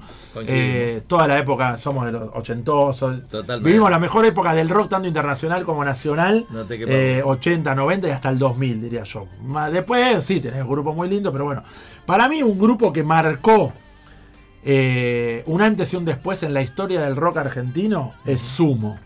Muy bien. Luca Prodan. De, de hecho, mi hijo se llama Luca por Luca. Yo era fanático, soy fanático de Sumo. Mira. Obviamente, no sé si la gente sabe, después obviamente de Sumo salió Divididos y Eh, las pelotas. Las Claro, pelotas. Claro, de hecho, ¿por qué el nombre Divididos y las pelotas? Porque cuando se dividieron, se dividieron por un común acuerdo, me dijeron divididos las pelotas. Claro. Como que las pelotas estamos divididos. ¿tá? Y bueno, Sumo eh, eh, que introduce eh, el inglés, porque fue todo después de la dictadura, que no, no había temas en inglés, ritmos que no había, como el reggae, el ska, un montón de cosas que no había, y eh, marca una, una nueva era para mí en cuanto a, a la apertura musical en Argentina. Y si podemos escuchar... Eh. Vamos a poner el más conocido, que, es La Rubia Tarada, por ejemplo. a mí me gusta, sí, me gusta Rubia mucho este Tarada. tema, pero para que la audiencia sepa que... Qué lindo que es escucharte. Gracias, Te juro, gracias. es tan, es tan placentero. tan- Gracias. Así que podemos buscar la rubia tarada que tiene unas frases muy ochentosas, muy lindas, ¿no? Eh, como una parte que dice, y rubias encajadas de Fiorucci. La marca Fiorucci era. ¿no? Bueno, así que eh, si Cuando lo podemos- tengas listo, cuando lo listo, lo mandamos. y- y Ya lo- está listo. Y lo Está. deja volar. Ahí está, sumo está. entonces.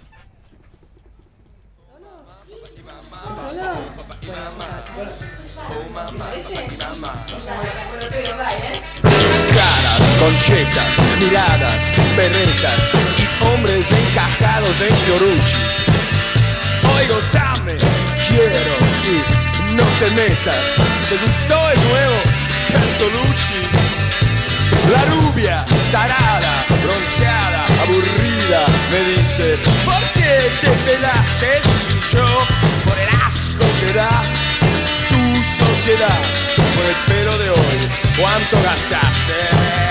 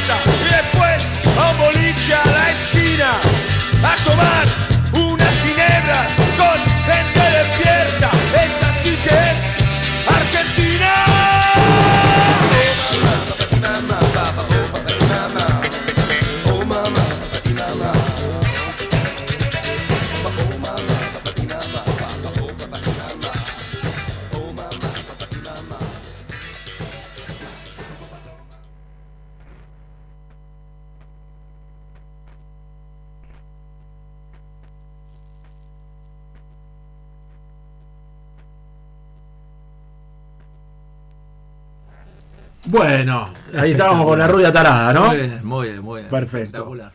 Bueno, eh, Nos yo, tengo ganas de decirte, yo tengo ganas de decirte algo. Es, es maravilloso escucharte, Fernando. O sea, Gracias, gracias, eh, el amor, el, el- el cariño, la, que la humildad que tenés Gracias, dijiste para otra palabra que para mí es muy importante, que es importante, que es pasión. Sí, Sos un apasionado. Sos un apasionado, Sí, un apasionado. Y aparte, Sí. antes que, que va- vayamos con el famoso desayuno, yo quiero decirte algo que a mí me parece alucinante, que es esto que, que generás, que, que- que nos riamos, que te escuchemos, que, que no sé, eh, que, que estemos pendientes y atrapados de la manera en que lo contás con las manos, con los ojos, con, con la boca, con, con los gestos, con la cabeza que va de un lado, va del otro, que mirás para arriba, que mirás Yo para hago abajo. 20 mirás- cosas al mismo tiempo. Claro, sí, muy-. Digo, ¿cómo, cómo sos un sanador? O sea, la risa termina sanando. Debe haber historias Ah, tuyas sí, increíbles sí. en ese sentido. Yo creo, eh, mirá, me meto en terrenos, no escabrosos, en, en terreno sensible. Eh, porque creo que es lo, eso es lo que más, por más que voy a contar algo que quizás puede movilizar, eh, creo que en el interior, cuando cuente esto, todos van a sentir una gran satisfacción. Y si en algún momento este, el humor no les cambió algo de su vida, a partir de este momento les va a cambiar. Porque uno no sabe, antes decíamos, uno no sabe a dónde llega. Puede llegar a, con tus videos, bueno, alguien como en los medios como Ari Palucha, bueno, Juan Alberto Badía, no, pero eh, Rolón, Sí, tal eh, o el que sea, o digamos, como me fui insertando en los medios. El año pasado también trabajé con Diego Díaz en la radio.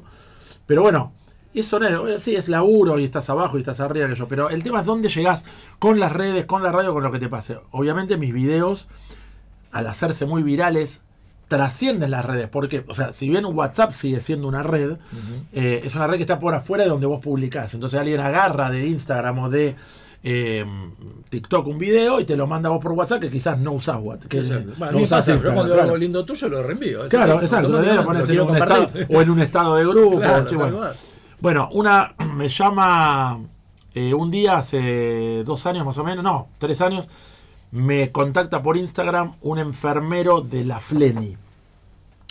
De la, ¿viste? La, la Sí, sí, sí, de la Fleni de La recuperación. Sí, la que está. eh, Sí, hay una, no sé si eh, por acá por zona norte, ¿no? Sí, sí, sí, en Barranca Belgrano. Sí. Bueno, eh, un enfermero Fleni me dice, mira, eh, yo eh, te quiero pedir un favor, me dice, yo atiendo en la Fleni a un paciente que tiene 35 años y que acaba de tener, un pibe era un bocho, tuvo una CB. Tuvo una CB, el pibe quedó cuadripléjico. Eh, es, el pibe es un bocho, es licenciado en economía, es cuadripléjico, quedó cuadripléjico y no le dan muy buen pronóstico. Como que no, apenas están viendo a ver si puede llegar a volver a comer, a movilizarse un poco por sus propios medios, pero como que el panorama no es muy bueno y yo no me quiero rendir con este pibe, pero me di cuenta que con lo único que él le genera como motivación, yo le empecé a mostrar tus videos, me dice el chabón. Le empecé a mostrar tus videos y el pibe empezó a tener reacciones cuando ve tus videos. Se empieza a reír, eh, se ahoga, tiene de hecho como una traqueotomía y el pibe se ahoga con los videos. Y cada vez que viene un video es como que él me pide que yo le ponga más videos tuyos y se ríe con tus videos. Me dice, vos le podés este, mandar un, un video para él, para que lo vea personalizado. Digo, sí, cómo no, yo viste, me removilicé con eso. Digo, contame algunas características del chico, del chico, 35 años. Entonces me- que se viste para el orto, dice la novia, que esto, que lo otro, bueno. Entonces le grabé un video, le dije, che, no quiero decir el nombre, X, este, dale, vestite bien que si no tu novia te va a dejar, este, dale, comer una vez que me dijeron que te, te quejas de la comida, que bueno, empecé como a joder, pero le grabé un video gracioso para él. Cuando me mandan la devolución, me manda después el enfermero me manda a mí la devolución, filmándolo a él la reacción que tuvo con mi video. Bueno, yo me puse a llorar de una manera porque Ese es muy fuerte. Es muy fuerte. Y mm, la alegría que tiene el pibe se ahogaba con el video y me mandan la devolución. Al, al otro día recibo un mensaje de la novia que me dice, Fer, vos no tenés una idea de lo importante que sos para nosotros. Cada día es un video tuyo para que él dé un paso más en su recuperación. Y eh, gracias a vos, él ya está comiendo por su propio... Vos sos uno más del equipo, me dice acá. Está comiendo por sus propios medios, empezó a caminar con muletas y bueno, no se recuperó del todo. Pero Alfredo dice, tenemos una perspectiva de que va a salir, que ya empieza a decir pequeñas palabras. Bueno, a mí me emocionó tanto eso que yo dije, yo la verdad que no, no, no tenía idea de todo esto. Y cuando le digo, lo único que te, eh, te pido es que el día que esté en la casa me avises y que cuando festejen un cumpleaños me avises y yo voy a caer de sorpresa a hacer un show. Mirá. Y bueno, vivían en Quilmes y me, me avisó y le caí de sorpresa y bueno, fue una emoción. Yo creo que lloré 15 minutos, Mirá. nos abrazamos, este, eh, bueno, cada vez que lo cuento me emociono, pero Es que es fuertísimo. hice un show para la familia y bueno, era toda una familia agradecida. Iba a decir, yo estoy haciendo videitos para las redes. Pero no es, no es que estás, estás haciendo feliz a gente o estás haciendo Totalmente. recuperar o, o sirviéndole de motor a alguien que quiere recuperarse. Que dice, la risa todos los días ayuda. a-". Bueno, y así me pasó. Ejemplo, otros, por ejemplo, un nene de 13 años que la profes, una profesora que ellos querían mucho en la escuela cayó en quimioterapia con cáncer Mm. y el nene me escribió de parte de todos los alumnos para que yo le grabe un porque ellos le mostraban mis videos a la profesora y la profesora me empezó a seguir en las redes y se reía también con mis videos entonces me dice te ama nuestra profesora está con quimioterapia si le podés mandar un saludo y le hice un videíto después la Bueno. mina me agradeció la mina por privado y después la mina me se recuperó Claro. y entre todos, la, la profesora de los chicos, entre todos los grados, me mandaron un video. O sea, cosas que. es que el no- no humor tiene mucho dónde- que ver con sanación, ¿eh? Sí, sí, claro. Mucho que, que sí, ver. Claro, claro que sí. Así que bueno, son esas son- yo digo, con esas cosas, obviamente yo trabajo de esto eh, y mi intención siempre fue vivir lo que estoy viviendo ahora, que yo siempre, con esta nota que salió hace poco en La Nación, que yo te di para leer, le sirvió de motivación a mucha gente, porque yo siempre digo, no importa la edad que tengas. Yo, por ejemplo, hoy estoy viviendo de lo que me gusta a mis 54 años. Yo luché toda una vida para llegar acá. Claro. Y pensé que quizás en la época donde hice el casting para CQC, que estaba con Badía, se me iba a dar más rápido y yo iba a poder vivir de lo que me gustara. Ojo, el diseño gráfico también me gusta, pero por alguna razón siempre estuve obsesionado o apasionado con el humor y dije yo en algún momento de mi vida, yo llegué a los 50 años y dije, a ver, yo sigo viviendo en clase media, a veces tuve auto, ahora no tengo, uso el de mi viejo, alquilo un auto, tengo una casa que está bien de familia con mi ex mujer, nos llevamos bien. Soy un tipo normal de clase media, que no, lo, no pudo hacer la diferencia, pero no me puedo quejar, agradezco la vida que tengo, los hijos que tengo, la salud, los amigos, la familia, que es lo más lindo, lo más importante. Hoy, mi sueño, quiero vivir de lo que me gusta. Ya está, no hice la diferencia. Eh, de comer no me va a faltar, ya no, ya pasé la pandemia. Si pasamos la pandemia, vamos a sobrevivir a cualquier cosa. ¿Entendés? Entonces, ya esta época mala económica que estamos viviendo, también la vamos a pasar. Porque el argentino tiene esa capacidad. Lamentablemente hay mucha gente que cae en el camino. Pero bueno, Aparte, todavía sos joven, falta. Sí, pero yo digo, bueno, Todo el segundo hoy los tiempo. 50 años, por eso digo, listo, hoy estoy viviendo de lo que me gusta. ¿Quién se da ese privilegio? Totalmente. ¿Cuánta gente hoy tiene que laburar de cualquier cosa porque no puede hacer lo que le gusta? Entonces, si vos sos un tipo, si vos escribís, si vos sos pintor, si vos te gusta la poesía, no sé, te gusta actuar, ponele ficha, nunca es tarde. Aunque sea a los 60, 70 años, siempre hay tiempo. Y si no se da, por lo menos morite feliz con el intento de que hiciste ese camino en busca de eso. Porque si no vas a estar arrepentido de no haberlo hecho. Entonces, aparte, yo- Fer, si a eso le pones la frutilla del postre, que es lo que vos contaste recién, Claro, y yo, boludo, o sea, soy. Tengo 54 años, yo no me daba cuenta, tú me preguntabas esta cosa de que me siga este, que me siga. Vas por la calle y te dice, ¡eh, pelado! Te doy 8 franchelas, me gritan el puntaje. ¡Eh! Ayer, ayer se estaba mudando en eh, una familia un a mi edificio. Los tres chabones la mudanza. dicen, no, no te puedo creer que acá vive el pelado de TikTok. Te vemos con Laurita toda la... Digo, Oh, el maestro, una foto. Yo al principio me pedían una foto. Yo, ¿a mí? ¿Por qué? O te- que te digan influencer. Yo bueno, para, vamos a analizar. Si influencer es alguien que con su humor o con su carisma logra que vos cambies en algo tu vida, está influenciando. estoy influenciado. espero ser una buena influencia. Claro, tal cual. Pero lo que tengo yo, eh, que también me lo elogian y creo que es una virtud, es que capture un público de TikTok, que, es, que tengo mucho público entre 10 años y 15 años. Igual hay de todo en TikTok, pero tenés mucho público joven, sobre todo esa edad. Entonces hoy me siguen chicos entre 10 y 15 años y toda después gente grande hasta los 90. Entonces yo voy a una fiesta y hoy los pibes me dan bola, los de 80 me dan bola, los 50 me dan bola. Y es un humor sano, donde esto de donde no sabés dónde vos llegás, me cuentan muchas familias del interior. Te- nos sentamos entre todos acá en un pueblito en Santa Rosa de Santa Fe, que yo- nos sentamos todos a ver tus videos. Los ponemos en YouTube en la tele. Ponemos uno atrás del otro porque nos divertimos todos. Porque hoy los medios cambiaron. Sí, totalmente. Hoy no es, o sea, yo digo, yo llegué tarde a la tele. Y sí, porque hay gente que no mira tele. Se le pone YouTube y mira. Ahora, y hablando de eventos, ¿cómo llegás a esto de que hablábamos antes, que le, dej- de- de- le dejamos picando, la de que te contratan para hacer, no sé, un show en, en un desayuno que eran cuatro personas? Ah, ¿Cómo- bueno. cómo- eso ya es muy loco. Y, debe ser complicado, Luz, también, ¿no? Porque cuatro, si dos no, no te responden, listo, tachame la doble. Claro, eh, yo en principio quiero contar que esa anécdota que la tengo en las redes y lo, lo publiqué. Eh, el, el papá era así: hay una pareja de novios que se casaba. Hace poquito, esto fue hace tres semanas. Sí. Una pareja de novios que se casaba. Y eh, el papá, ese día que se casaban a la noche, el papá les quería, como ellos vivían en España, los novios, y vinieron a Argentina a casarse, son argentinos, pero vivían en- allá en, en España, Vinieron a Argentina y el papá los quiso agasajar con un desayuno, esos desayunos ya preparados, con un montón de cositas, velitas, este, no sé, un montón de Sí, sí, boludeces. sí, tal cual. Eh, bueno, entonces dijo, pero como que le parecía que le faltaba algo más al desayuno. Entonces le digo, me dice, ¿te copás? Me dice, yo ya te había contratado para el cumple de, de mi mujer y nos encantó, te- vos sos el único que podés hacer esto. Involucrarte, te contamos algunas cosas de ellos y que les hagas un show personalizado a ellos. Bueno, o sea que en principio yo me había ilusionado porque iba a ser un trío. porque dije, bueno, me llegó la, por fin a mi vida, mis 54 años, qué lindo, con gente joven, la vida. Claro, hay gente que está a punto de que no le funcione más, por ahí. Eh, Aunque eh, sea dentro del tira los un ratito, chico, déjeme mirar, no sé algo. Viste, iba a ser un trío. Tal cual. Y dije, bueno, por ahí, viste, ahora las parejas son más abiertas, viste, que está esta cosa de, de- del, del humor, del humor, del amor. Poliamor. El, poliamor, que no son eh, dos policías teniendo sexo, sino que, sino que, sino que son, este, bueno, pues una pareja abierta, bueno.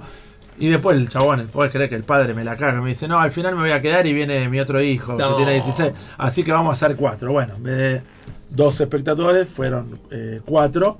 Eh, pero bueno, hice un show todo personalizado con cosas que me contaron de ellos, más otras cosas que las adapté. Hablé Bien. todas las cosas del matrimonio, de antes, de después. ¿Y bueno. te resultaba raro que sea tan poca gente? vos? Claro, pero. Era como un taller. De otra manera, no, pero ojo, yo mi show más de, eh, de, de menor cantidad de gente había sido un asado para seis amigos. eh, eh, uno que es eh, también una despedida de soltero, que eran seis amigos, es un asadito. Pero era distinto, en otra onda a la noche, alrededor de una parrillita, lo- viste, los hombres Sí, más, sí, más bueno, era como tirada, en mi sí. salsa, porque era como una reunión de amigos. Claro. De hecho, comí con ellos, y cuando terminé, digo, bueno, chicos, como tengo que pagar, no tengo que arrancar yo. Yo de mil amores me iría a mi casa o lo que sea, pero no, tengo que hacer ese show que ustedes me pagaron. Bueno, entonces ya había una onda que se había establecido ahí. Pero bueno, acá eh, también fue muy lindo, porque bueno, fue como una mesita, bueno, mientras iban sirviendo cafecito, qué sé yo, le digo, bueno chicos, vamos a arrancar formalmente el show, a dar un aplauso. Bueno, y como que se va formando y eh, la verdad que es un formato muy lindo, pero yo lo hablaba con mi mujer y mi mujer me decía, yo te mato. Yo necesito una hora para despertarme. Quiero estar en pelotas en mi casa. Que nadie me llame, nadie me moleste. No contesto ni los WhatsApp. Me hago el mate tranquila. ¿Viste? Y, O sea, cero sorpresa. Cero. sorpresa. cero. Entonces yo no sabía cómo se lo iban a tomar, porque vos por ahí el padre se lo regala y también querían. Entonces los chavales a las 9 de la mañana. ¿Qué hace que son este las tipo acá? Llevaste- ¿Qué pelado de 54 años, este viejo choto? Acá que unos chistes deja, papá, que te lo cuente a vos. Bueno, no. La verdad que bueno, eh, después me reconocieron que les habían llegado videitos míos, que Qué me bueno. conocían, que estuvo bueno, y nos cagamos de risa, y estuvo bueno, y a todos les pareció una idea fantástica, ¿viste? Pero bueno, A todo esto, si alguien te quiere contratar, ¿cómo hace? si alguien me quiere contratar, eh, ¿Por Instagram mensaje? por Instagram, mensaje y también en Instagram mismo pones contacto, tocas el botón y aparece mi WhatsApp. Arroba Ferendo. Arroba Ferender. Ferender o Fernando Ender. Voy a aparecer de las dos maneras. Fernando Ender o Ferender. eh, todo por Instagram o por Facebook también me ubican como Fernando Ender. O TikTok lo mismo. Me ponen Fernando Ender. O va a aparecer el pelado de TikTok. Ahora, que ahora hay dos pelados que me están serruchando al piso. Que se hicieron muy virales. ¿En serio? Que hay uno que es el pelado de, lo de, de los sándwiches. Uno que hace sándwiches. Y uno que hace un heladero. Ah, no Eh, los vi, che. y vos pones pelado de TikTok y ellos se pusieron, entonces tenés, depende, si me pones todo junto el pelado de TikTok sin espacio. ¿Ellos se pusieron yo. pelado de TikTok sí, también? también pusieron el pelado de TikTok. Ah. Pero entonces ahora aparezco mezclado con ellos. ¿y se puede? Sí, o sea, sí se ¿O no puede. es pues. medio así, No, porque tenés tu nombre y el cómo querés que te llamen y TikTok permite Claro. que se llamen de la misma Claro. manera. O sea, no el mismo nombre registrado. ¿Ellos pero toman mate o no como vos?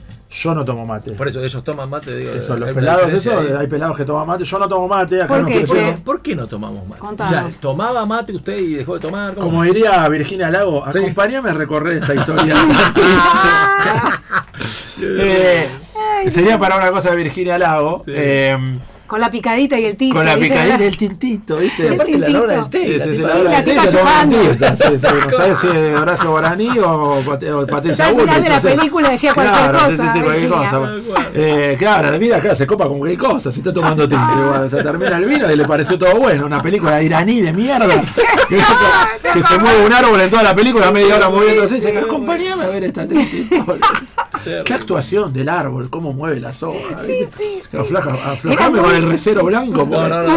Muy somnífera, ¿viste? Claro, ¿viste? Sí, sí, sí. Pero bueno, esto es así. Yo primero tomé mate, y no tanto porque me gustara, sino porque salí con una correntina. Ah, Esa correntina me llevaba a Corrientes Y. Eh, Te hacía claro. probar cosas. No, yo tenía 20, 21, 22 años. Las cosas que hace uno para levantar. Claro, ¿viste? me llevaba corriendo, no, pero era para ganarme a la familia, ¿viste? Porque a la familia todos toman mal y el correntino toma Claro. cualquier cosa con yerba. te Es como el, al coronel decirle no al Fernet. Claro, no, no, no podés no tomar, te sirven este frío, caliente, con agua, con jugo, Perdón, con, con diurético también, con porque acá un diurético, claro. Con yerba loca. Falta que, no sé, que, orinen adentro, ¿viste? Ay, ¿Qué sé yo? No sé. Bueno, todo. Entonces yo, y yo, Vos ahí con actitud estoica, Estoy tomándote el no, mate. pero yo, eh, que soy flojo de. O sea, me toca una cosa que. Ah. Tres mates y yo tengo que ir al baño. Sos de gastroenteritis, Sí, soy de- digamos. Se te cae el sistema. Se me cae el sistema, sí, sí, sí. Como decía. Eh, De finter complaciente, a mo- a mo- digamos. Sí, a mover el intestino. Mi abuela me decía, ¿fuiste a mover el intestino? ¿Qué, qué sé? Shakira, Claro, claro. Shakira. Vas el vientre. Claro, se- el, el vientre, fuiste a mover el vientre, Sí, se sí. mueve solo. Veo el mate y se mueve solo. Se me dice, no seas hijo de puta, no quiero mate. bueno, pero no es que me, di- no me gustaba ni me gustaba, lo tomaba. Mm. Bueno, y me iba al baño y me daban un tereré y todo, tenía que tomar. No, la correntina Bueno, te tenía cagando. Claro, me tenía ganando y yo me, me dio como para ganarme la familia, me dio que también, entonces, pero te digo, yo tenía un noviazgo muy lindo, muy fuerte con esta chica, eh, en esa época tenía pelo, vuelvo a recalcarlo porque esto es importante, y eh, ¿qué pasó? Yo me voy a visitar a mis abuelos que vivían en Canadá, estamos hablando eh, hace 30 años Ah, bueno. prácticamente, o sea, Bueno. 30 años no había nada, no había internet, no había celulares, eh, que, que podamos nada, había teléfono, que ibas a una cabina, un teléfono donde la el minuto era un órgano. Sí. ¿viste? Entonces no. Y aparte te decía, a las 2 de la mañana te llamamos Ahora, para sí, sí, sí, no, no, claro. Y tenías que llamar a una operadora que te Sí, comunique. no, acuerdo, no, perfecto. Un quilombo, te volvía a llamar. Bueno, los pongo en comunicación, decía. y, sí, sí, sí. corría y tic, tic, o sea, cada vez que Y el que hablaba gritaba, no sé por qué gritaba, Claro, pero hola, gritaba. me escuchabas y, Sí, sí, sí, vos escuchabas como la ficha, tic. Sí. cada ficha esa era 2 dólares. Decías, Terrible, uy, esto me sale un huevo. me No, no, hablando". era esto es tremendo, sí, la casa. Bueno, Sí, sí, digo, sí. bueno, eh, eh, mi amor, le digo, escúchame, eh, yo vuelvo a, a Buenos Aires tal día, no sé, el 27 de junio. Uy, no te puedo creer, no te voy a poder ir a buscar porque yo voy a estar en Corrientes, me dice ella. Bueno, bueno, no te preocupes, bueno. Vuelvo yo, eh, llego y digo, ponele, ella tenía que llegar tres días después.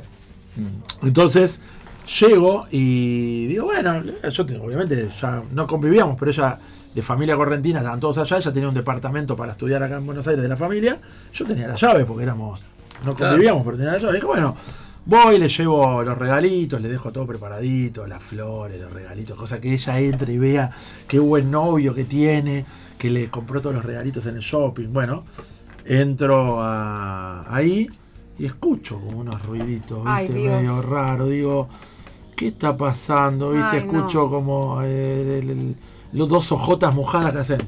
No, no, no, no, no, no, no.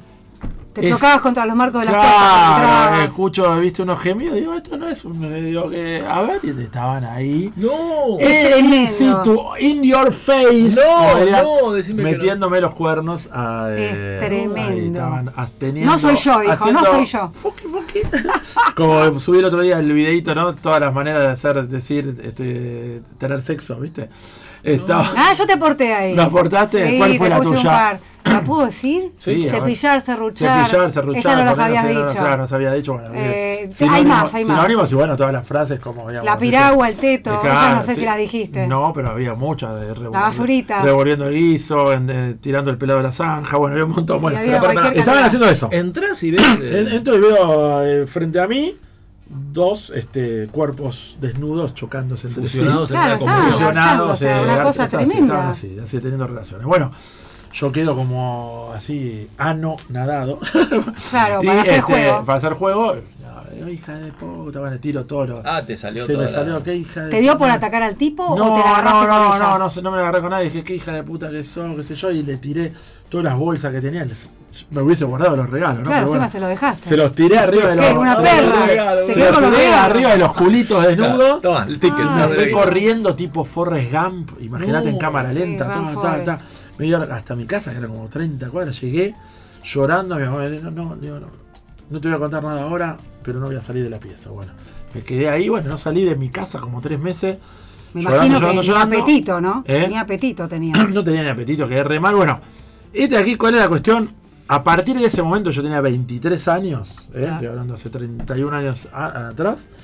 eh, a mí ahí se me o sea, se me, yo determino después que fue por eso, con un efecto postraumático se me empezó a caer el pelo. No es que se me cayó una peluca al otro día. ¿Se te cayó así como en agujeritos, Se como me- claros? Se ¿O me se caía? claro, se me empezó a el caer el pelo a poquito. Sí, es por estrés, tratamiento claro. por estrés, Sí, ¿viste? re, re. Pero yo jodiendo con esta situación en los shows, a veces cuando lo cuento y lo hago más sintético, digo, yo les voy a decir una cosa, moraleja de todo esto. Si ustedes tienen pareja, están casados, matrimonio, lo que sea, cuando lleguen a su casa, hoy tienen timbre, WhatsApp, teléfono, piedrita arriba, lo que sea. Eso va a evitar que ustedes El pierdan. ropero, el balcón. todo. Claro, si ustedes mandan un WhatsApp, van a conservar el pelo siempre. Claro, ¿entendés? Porque hasta el día de hoy, o sea, si no avisan, les va a pasar lo que me pasó a mí. Es una historia Así- tremenda y es genial que te rías de esa historia. Sí, hoy me río de esa historia. Y ahí, que tiene que ver con el mate? Que bueno, fue una de las cosas que me marcó el mate Sí, de esta mujer. Eh, que Sí, por otro encima la lado. hija de puta te hizo tomar mate que no te gustaba. Claro, no me pero bueno, digamos, hoy podría tomar algún que otro mate. Pero digamos, hoy eh, ella me hizo. No te digo odiar el mate. Un rechacito. Pero le tengo un rechazo al mate por esta historia. eh, y, pero también, en cierto aspecto, le agradezco. ¿eh? ¿Qué le agradezco? Que hoy, gracias a que a mí se me cayó el pelo, hoy yo el soy, el pelado de TikTok y la gente me reconoce como el pelado. Hoy, yo artísticamente, no sé si hubiese tenido la misma fuerza sin ser pelado. ¿Entendés? Claro. Quizás sí. Es una forma Quizás sí, eh, pero- muy optimista de, de ver la vida, la tuya. Claro, pero trato de buscarle esa vuelta, ¿no? De que, de, Está perfecto. de que hoy, por ser pelado, la gente me conoce como el pelado. No es lo mismo, ¿viste? El pelado tiene como otra personalidad. Claro, y claro, creo que eso me hizo más fuerte. ¿Viste? Que uno, en base a las experiencias que tiene. Bueno, sí, claro, obviamente. Lo que no te mata te fortalece, ¿no? Mm. A vos te fortaleció de una forma impresionante un hecho tan traumático, por súper Claro, por eso digo que fue un hecho traumático, porque no, no, obviamente no es que se me cayó el pelo un día para el otro, pero fue un efecto que me haya pasado eso, yo lo tomo como un... Porque en mi familia no hay nadie pelado. O sea, sí, Claro, siempre es con el antecedente del padre, el abuelo. en tu Claro, si caso mi, no hay mi papá tiene pelo, mi abuelo tenía pelo y yo me estaba quedando pelado. Y a los O sea, no- 23. a los 23. ¿Cuánto tiempo fue después de que viste esta situación tan tremenda que empezó, empezaste a notar que se te cayó el pelo? eh, Más o menos. Unos meses. Y unos meses, unos meses yo ya empezaba a ver y yo te podía decir que al año ya Total, tenía las sí. entradas muy pronunciadas. Sí. En ese momento había un solo lugar para ir a hacer tratamiento, yo lo busqué al principio. Sí, ahora se hace Y- mucho y- implante. sí, ¿eh? Mucho, ahora hay mucho, implante, pero sembrado. antes había, te daban shampoo, ampollas, inyecciones, con la- con la- con, una, con una un cosa así, sí, el- Sí, sí, sí, sí. sí, sí.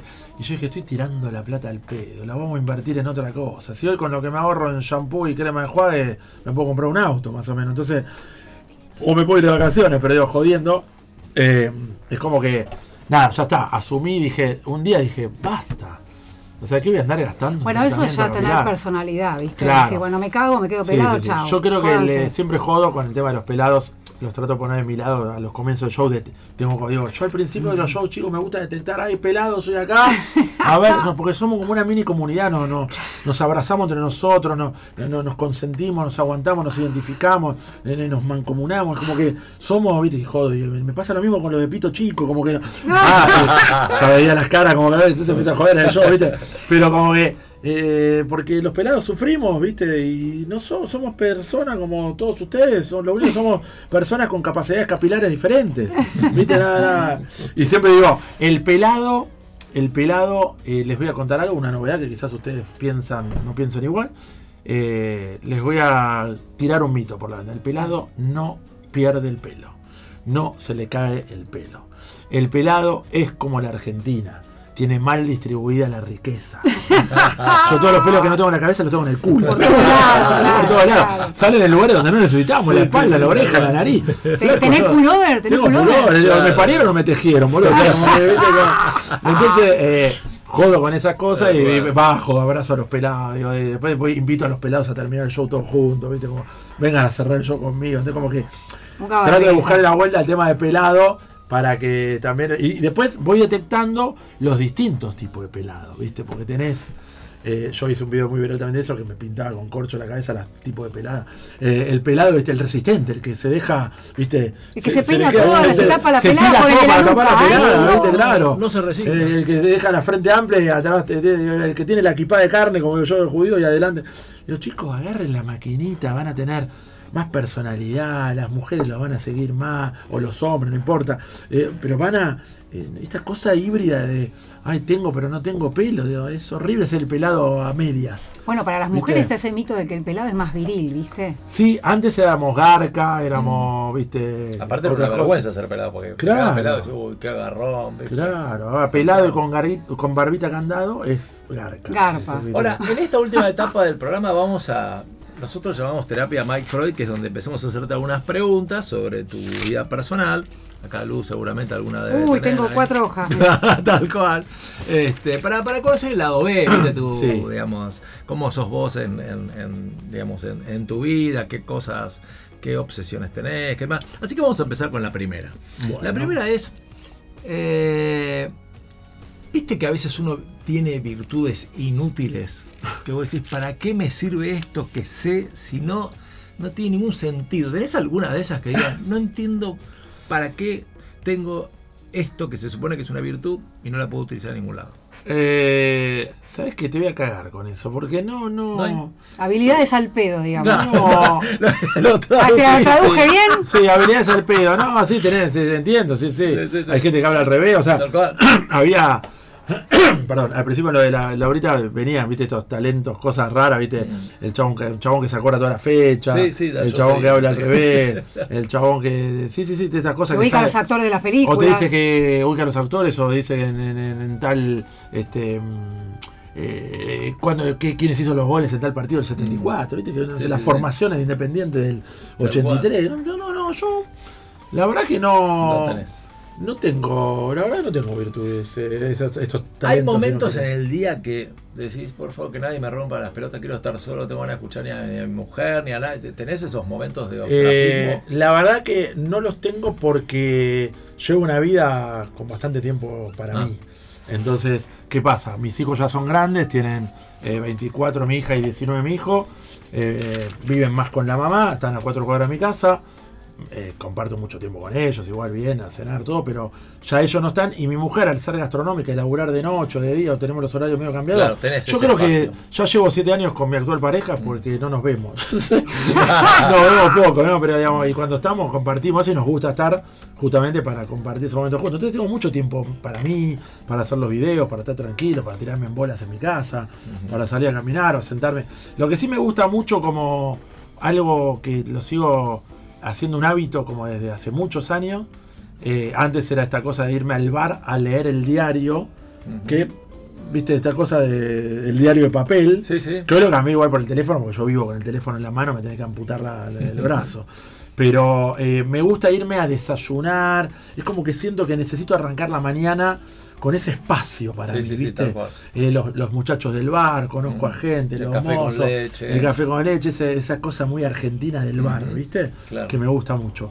Pero no, por suerte cuento con mucho tiempo libre y nadie me hincha tanto la En cuanto a tu pareja, ¿sos, digamos, de respetar la libertad del otro, cada uno hace su historia y una historia en común, digamos, o, o, digamos, o te hace un poco, sos un poco celoso, te hace No, no, no, nos, nos respetamos mucho, nos damos mucho espacio porque como te digo, nos vemos Te preguntaba por la Sí, historia sí, sí, sí. que contaste también, ¿no? que a no- veces uno se queda sensible con eso. Eh, sí, y mi, mi actual pareja también tiene una historia también con Ah. esa, de infidelidad, con lo cual eh, que a ella también le, le- le pusieron los cuernos, por así decirlo. Entonces, eh, somos los dos muy respetuosos con eso, pero, tampoco, pero no somos ni tóxicos ni invasivos para nada.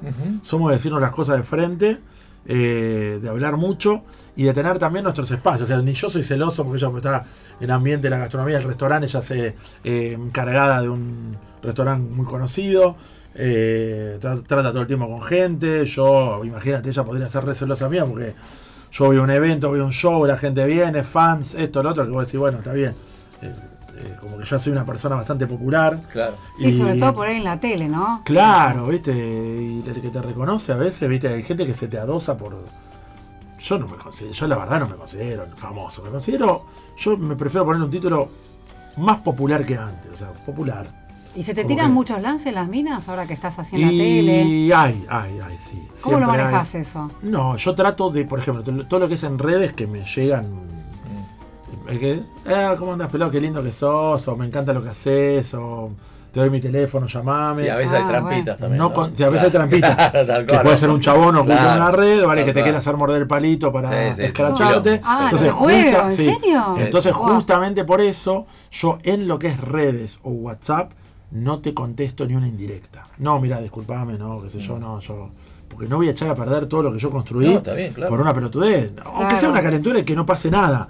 Eh, no, Aparte, porque, ¿sabes qué? Vos te decís, escrachan. divina, agradeciendo y ya Sí. eso queda como. Claro, o por ahí digo, che, gracias por lo que me decís, y vos todos sos casada, yo también, bueno, Claro. no, por ahí le, le digo algo más o menos como que, che, qué linda que sos.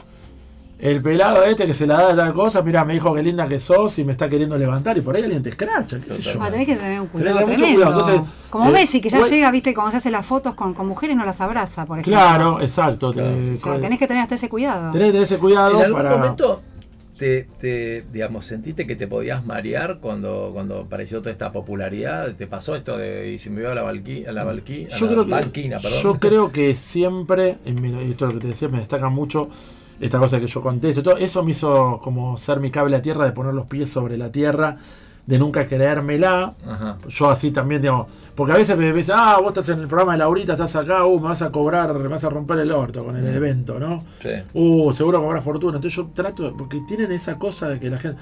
Yo cada evento lo cobro diferente. No es lo mismo 20 personas que 200, no es lo mismo Pilar que Capital, no lo Sí, mismo a- un día de semana un sábado. que te invita a Ratazzi. Claro, ¿no? que- o sea, que te lo mismo que me a- contrate el laboratorio Bayer que me contrate la abuela Mirta, 20 Totalmente, personas en su casa. Entonces, a mí me gusta estar en todos lados y yo tengo un precio para todo. Entonces, siempre lo arreglamos. Eso por un lado. Siempre me manejé contestándole a la gente y nunca como que asumí esta cosa, eh, pelado, vos sos el TikTok, eh, te puedo hacer una foto, ya está el día de hoy me pidieron una foto y digo, siempre tengo todavía este clic, ¿por qué me están pidiendo una foto? Mm. Entonces, siempre, o sea, no estoy como en esa cosa. Y, y hoy como hay mucho más, está mucho más eh, internalizado esta cosa de, eh, o- eh, es más común que haya, antes eran pocos los famosos, por ejemplo. Claro. Hoy es más famoso quizás alguien de una red que alguien de una tele. Y te digo más, hay famosos que ni siquiera lo conocemos. Claro. Es un que O vos le preguntás a, personas, uno de 15 años, un pibe, quién es. Pergolini, no Claro, saben quién es. Tal cual.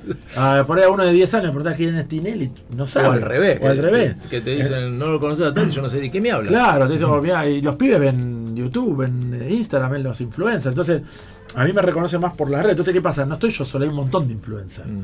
Entonces, es como más habitual. Te sentís como que ya no es tan. Claro. eh, que no sos un bicho otro como, oh, no, que famoso. Sí, igual. A veces cerra porque estoy comiendo y viene uno, se saca una foto, y, pero. O te miran. O el otro día estaba viajando en colectivo y me dice, ay, Sí, ¿te puedo Bondi. preguntar algo? ¿Sos o no sos? Claro, Claro. ¿Y qué haces en colectivo? ¿Y qué querés Vivo igual que vos, nada más que hago videos en las redes que se hacen populares.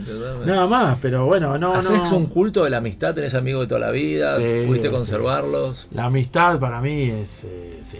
Sí. La familia y los amigos, sí. Yo creo que eh, mis viejos me inculcaron valores y que yo mamé de chico y que, que gracias a ellos soy lo que soy y que he aprendido.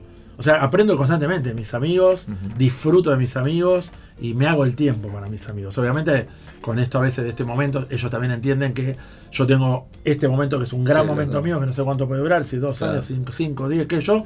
Hoy estás arriba, mañana estás abajo. Y a veces tengo mucho show, muchas cosas, pero siempre me hago un tiempito. O como tengo a veces espacio en el día, digo, che, vamos a ayunar. O che, vamos a almorzar algo, decime dónde está y me acerco. Y tengo amigos de muchos años de la secundaria. El hecho de, de pertenecer a la colectividad, digamos, eh, ¿te ha tocado sufrir algún tipo de, de- de discriminación? O porque yo lo que siento últimamente de los últimos años es, digamos, como que han generado esto de reírse, digamos, ¿no? De, la- de las costumbres, que es hasta divertida, porque nosotros aprendemos cosas de ustedes que es maravillosa. Digo, eso también lo, lo ha, lo ha- eh, digamos, me parece que, que, que le ha dado a quienes tenían un prejuicio, digamos, la posibilidad de voltearlo, ¿no? Sí, sí. Creo sí, que sí. también está bueno, digo, ¿eso te, te pasó a vos o Por, suerte ser de la colectividad, decís. Sí. No, Por yo siempre no. lo llevo con mucho orgullo. Con Ojo, no mucha- estoy hablando de ahora, digo, no, hace no, 20, en 30 general, atrás, que viste que... Siempre, siempre lo eh, orgulloso de quién soy, de mis raíces, de donde vengo, eh, también como toda este, religión, por así decirlo. Yo no soy religioso, pero como, pero como con toda religión vos tenés gente más este, religiosa, menos religiosa, más creyente, menos creyente. Eh, yo siempre digo que soy eh, judío eh, de, de, de madre judía, este, padre judío, de familia judía. De hecho, mis abuelos son y mi mamá es hija de sobrevivientes del holocausto. Entonces tengo muy en mis raíces todo. Sí, claro. Yo muchas veces cuando estoy mal o cuando me pasa algo malo, eh, lo primero que mi, mi- mi- mi guía, mi, eje para volver a ubicarme es, yo estoy sufriendo, uh, la pandemia, ponele, estoy sufriendo, uh, me pasa esto. Mm. Al lado de lo que les pasó a los Eh, viejos. al lado me pasó a mis boludeces. abuelos. Bueno, se vieja- escaparon de los nazis, le mataron toda la familia, vivieron con un pedazo de pan una semana Sí. entera. Te Ajá. cuento algo chiquito, Sí. mamá había vivido la guerra en, en- en Italia y todo más, y cuando su- sucedió la pandemia, eh, hacía la vida, no importaba nada. Yo le decía, mamá, tenés que cuidarte, y no, me dice, yo pasé una guerra, mira si le voy a tener Claro, miedo a un bicho, me decía. Ven la vida de Claro. otra Te juro, Sí, me decía sí, lo que sí. decías vos, como Exacto, regla de tres simple. Sí, sí. Por eso te digo, entonces, eh, yo en, en ese aspecto eh, lo llevo con mucho, con parte de mis raíces. Eh, eh, conozco, o sea, pero soy un chabón de educación judía, hijo de padres judíos, de abuelos judíos. Me siento judío, pero no soy el judío, o sea, no voy al templo, voy dos, tres veces por año en las fiestas importantes, pero sí soy tradicionalista, esto de que me gustan las costumbres. Claro. judías. Pero en ese aspecto, aunque no sea religioso, se puede, se puede buscar una similitud con una familia tana o griega, o aquello que tiene sus comidas, sus tradiciones, eh, sus momentos donde se juntan. Pero sí, hay festividades que tienen un significado, Claro. como bueno la Pascua judía, que se festeja Lógico. la libertad, como el, nuestro año nuevo judío, que es eh, que no es un año nuevo, como que tiene otro simbolismo. Pero bueno, no. ¿Fuiste a un colegio de la actual? Fue, fui- sí, Ah. cuando yo era chico, ahora hay colegios integrales. Mis Sí. hijos fueron a colegios integrales en doble turno o por en secundario fueron a la ORT, pero en la ORT, por ejemplo, hay más no judíos que judíos. Sí, es ahora. escuela sí, abierta. Totalmente, Sí. claro. Pero eh, yo iba eh, a la mañana al Mariano Acosta, que era una escuela del Estado, y a la tarde nos llevaba un micro a una escuela judía donde aprendíamos. Recién ahí empezaba el hebreo, yo todavía estudiaba hasta cuarto grado, aprendía la- el idioma de mis abuelos, el yiddish, que es como una especie de formación del de un dialecto alemán, de- del alemán. Eh, pero bueno, es- teníamos materias como historia judía, tradición, costumbre, Sí, lógico, este, delante el música. Era más que nada un entorno judaico, pero usted, sí. usted dijo que jugaba al fútbol. Sí, juego. Yo soy de una teoría que uno juega como vive. ¿Qué puesto? ¿Cómo es su manera de jugar? Es un Y hombre yo apasionado. es como, exactamente, soy ¿Está más cerca de Junta o de Messi? estoy más cerca de Junta. sí, yo diría que O sea, vive en Junta. claro, vive en Junta, vive en Junta, no, no, pero yo me, a ver, Vive en Junta y Serna, la No, pero te podría decir que soy Guerrero, apasionado. guerrero, por ahí no tan ¿Gusta brusco un como- lujo, una fantasía? No, pero soy un tipo muy aplicado. O sea, te Ah. conozco la táctica y la técnica. Ah. Soy un tipo disciplinado. Ah. Con mucha pasión, que corro todo el partido. O sea, yo te digo seguí la luz, la seguís Sí. hasta el vestuario. A ¿no? mí me hace indicación técnica, la Ah. cumplo. O sea, yo te, no te hago una de más. La pelota te la juego para atrás cuando hay que jugarla. Mm. Bien. Eh, quito porque soy una garrapata, me llaman el pulpo, Mira. una manera. O sea, soy. En un momento, por momento soy impasable. Así, juego con pendejos de la edad de mi hijo porque nos mezclamos padre Perdón, ¿a eso hay que agregarle rudeza o no? No, porque no tengo, Ah. no tengo registros de Ah. rojas, No, no, de tarjetas rojas no tengo, amarillas pocas, Un digamos. taco, una gambeta, una. No, no, no, pero sí. No Una soy zorrada cuando no tenés No soy, el árbitro. no soy ningún boludo, se piensan que soy medio No, tonto no, y de repente no. tengo una mano y Ah, salgo corriendo. Claro, sorprendés. Sorprendo, sorprendo, sí, sorpresa. Este, ¿Y sos calentón de, enca- de encararte con el no, árbitro? no, no, no, no, soy una parada. Yo tan cero, soy eh, rústico, aguerrido, aplicado, disciplinado, apasionado y e inteligente. Sé lo Ah. que hay que hacer. Ah. O sea, te robo una pelota, se la juego, se la doy al que Ah. sabe. Y modesto. Y modesto. No, no, modesto se hace nada más de gambeteo, hago goles. No, no. Es hincha de boca. ¿Cómo vive eso? ¿Lo No. apasionado, tranquilo, digamos? Mira, aprendí a calmarme. Ahora que la sufre mi hijo. Porque yo eh, tengo. Sí, sí, mi hijo tiene ahora contagié. 19. Claro. Yo lo fui haciendo de boca. Mm. Eh, nosotros tenemos una tradición con. Mi tío me hizo hincha de boca. Porque eh, cuando yo era chiquito, él todavía no tenía hijos. O sea, yo le llevo 10 años al primero de mis primos. Entonces mi tío, que mi viejo no le daba bola al fútbol, ¿no? entonces mi tío me hizo de Boca y me llevaba con él a todos lados. Eh, fui a ver a Boca a Paraguay, Libertadores, o sea, tiene 10 Ah, Bien ahí. años viajé a Paraguay.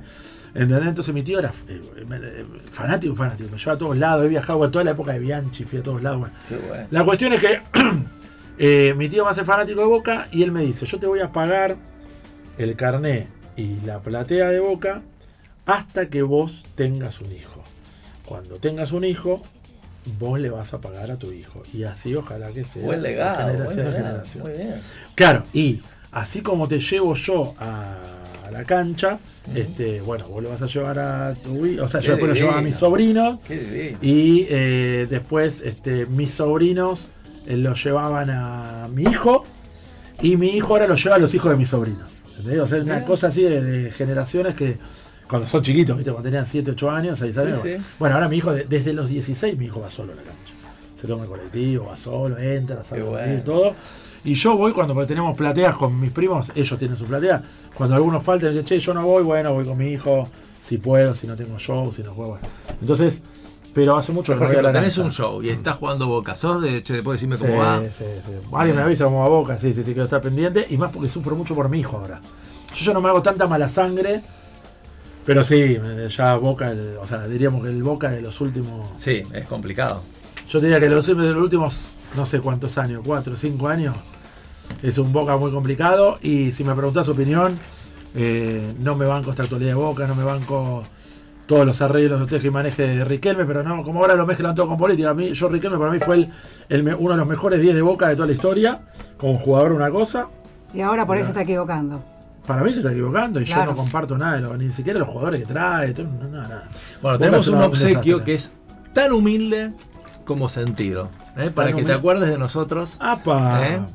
¿Viene con monedas adentro? No, eh, yo que le quería poner por no Claro, pasa que no se usa Hay que ponerle un dólar cuando Claro, claro, le algo, quería pero ya- Claro, ya le vamos a una- poner, ya una vamos a de Boca Te digo más, ya en este preciso momento vamos a poner un dinero ahí para que te, para Claro, que te se hagas regala con Ahí, Ah, mirá vos. Una alcancía de Ponele, boca. Ahí está. Mirá vos, No, todavía. Así Anda con guita, Mike. ¿viste? ¿Eh? ¿Te Y se pone, entra por acá. Sí, sí, sí. El tema después Después, es ¿cómo se saca la guita de ahí? Ahí está.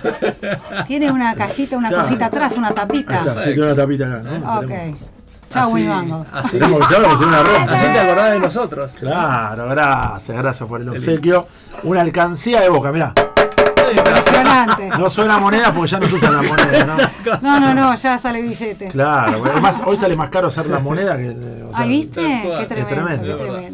Luz, Fer, si tuvieras que elegir un superpoder, ¿cuál elegirías? Un superpoder. Si ves Marvel, algo de eso.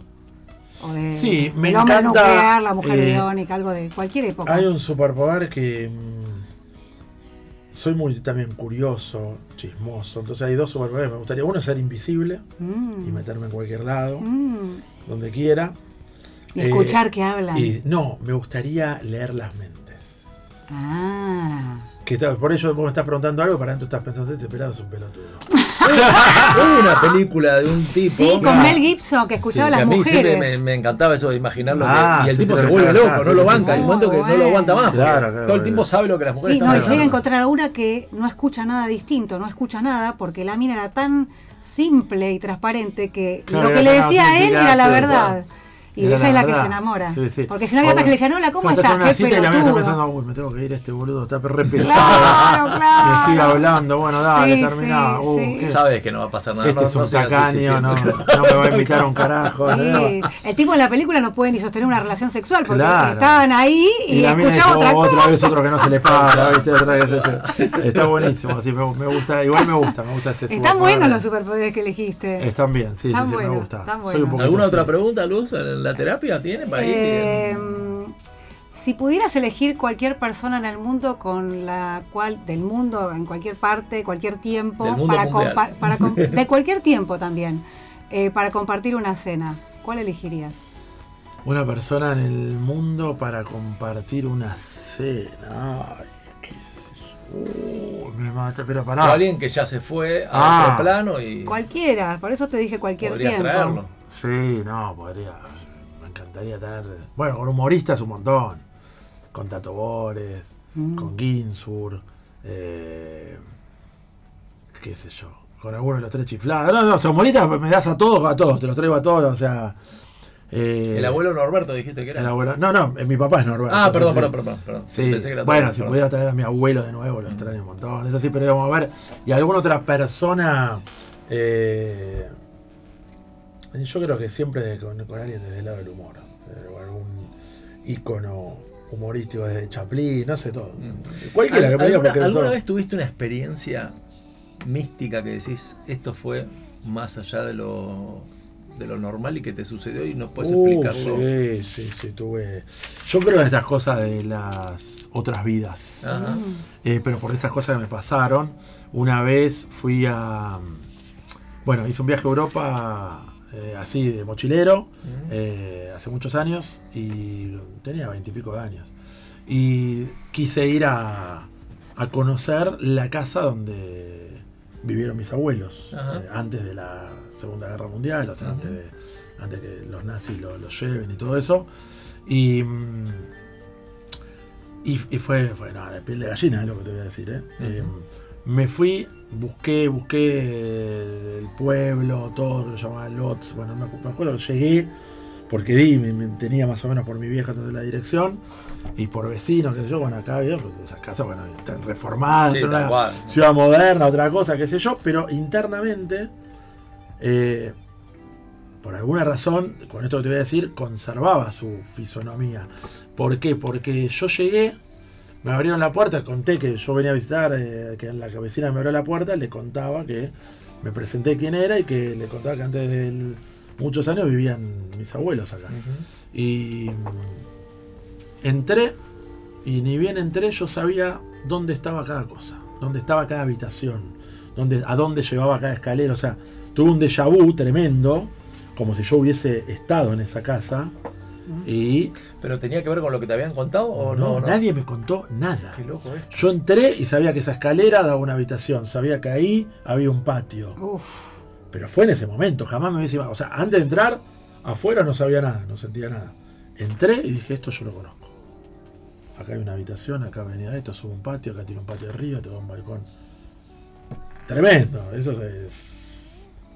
Llamarlo como quieras. Si yo Inexplicable. estuve, si yo estuve con el, mi alma en algún otro cuerpo de la familia que haya frecuentado. bueno, pero vos No sé. tenía- tenés familiares que estuvieron en el holocausto también. Claro, sí, sí, sí, bueno. por ahí y- tiene que ver también por ahí, ¿no? Sí, bueno, o familia, no saber, abuelos de ellos, no sé. Qué sé yo, no sé. Eso es una Increíble. transmisión de, de cosas que es terrible. Y después tuve otra cosa que, bueno, mi, mi ex mujer, con la cual me llevo mu- muy bien, mi- la madre de mis hijos, eh, cuando ella tenía 12 años, tuvo, o más, o más, o 10 años, tenía un hermanito que tristemente falleció de leucemia a sus 5 años, que se llama Ari, se llamaba Ari. Eh, y bueno, me, acuerdo que mi hijo, eh, Luca, el más chico, siempre mi- mis ex suegros tenían una foto de él ahí, ahí, siempre le contábamos cosas, bueno, pero cuando era chico no le, no no, no contábamos nada, ni- nunca preguntó quién era la, la foto que estaba ahí, ese nene que estaba ahí. Mi hijo nunca preguntaba, tenía 3, 4 años, 5 años, ¿no? 4 años. Y mm, bueno, y una vez, pre- eh, y una vez pregun- ah, ah, no, esto pasó así. Un día entro a la habitación, porque escucho risas en la mitad de la noche, en medio de la oscuridad, entro, viste, con una linternita que yo tenía, y lo veo a Luca ahí sentado en la cama, sentado en su cama, cuatro años, así sentadito, quietito y cagándose risa. Ah, y como que balbuceaba, se reía, qué sé yo, como medio sonámbulo, pero riéndose, bueno. Eh, y en un momento, bueno, lo acuesto, qué sé yo, nada más. Nunca había preguntado por, por, eh, por Ari. Al otro día vamos a cenar, a almorzar de, de mis suegros. Cuando llegamos, ese, con él estuve jugando ayer a la noche. Ah, tremendo, tremendo, es tremendo. Vio la foto y dijo, ay, yo jugué ayer eh, con él.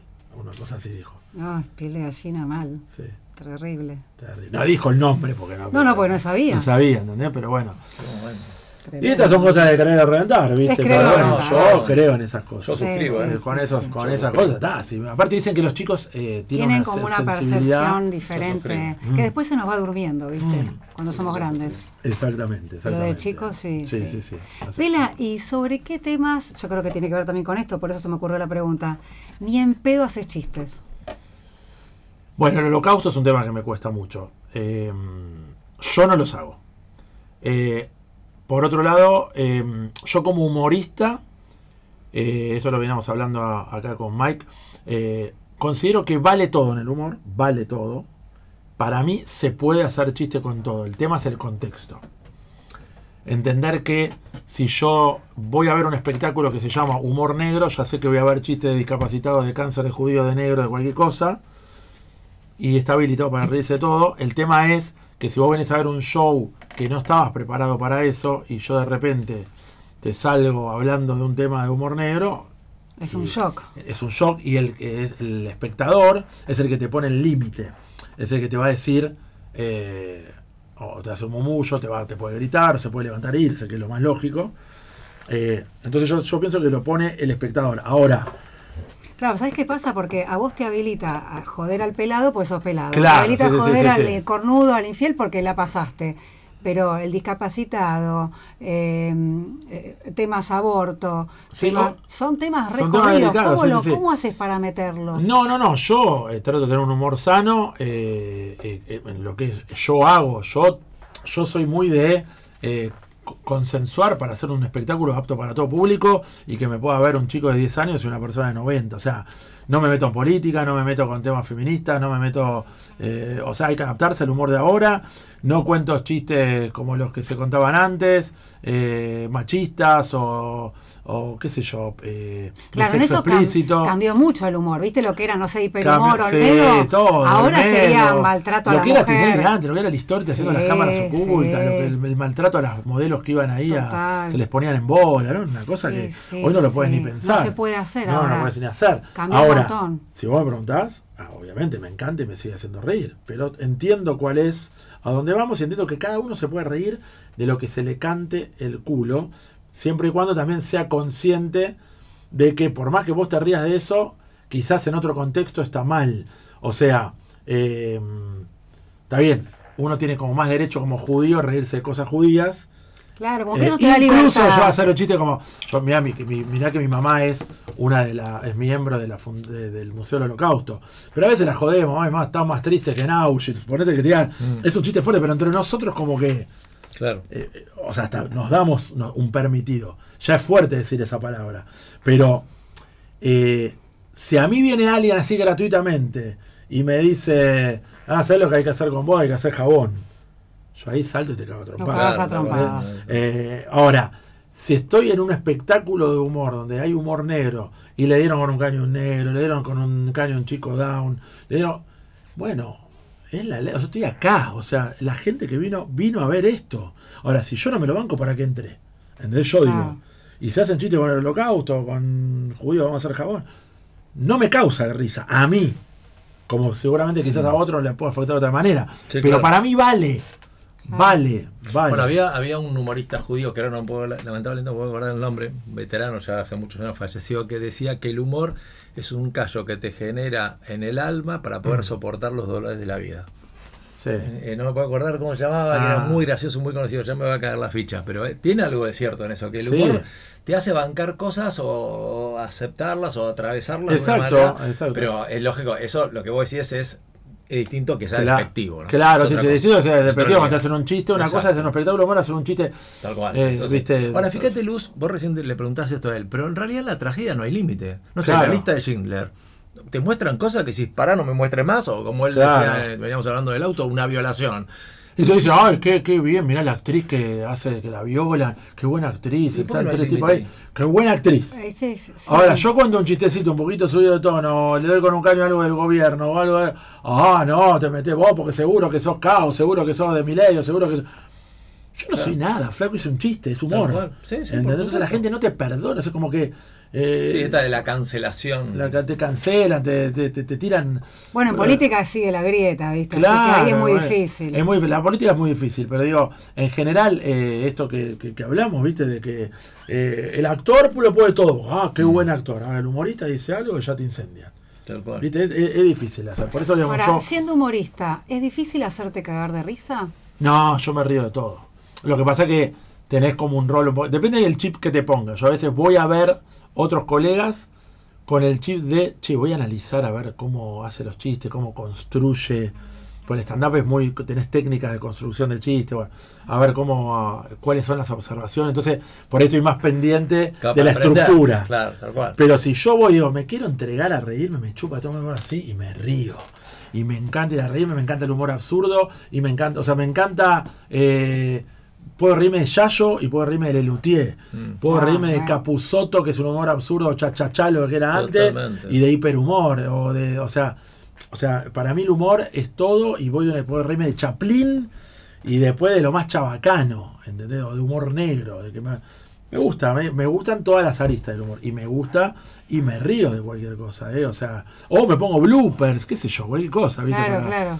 Una caída igual. de torpeza, de. de- me- ¿Sos de los que se ríen y no van a ayudar al que se cae?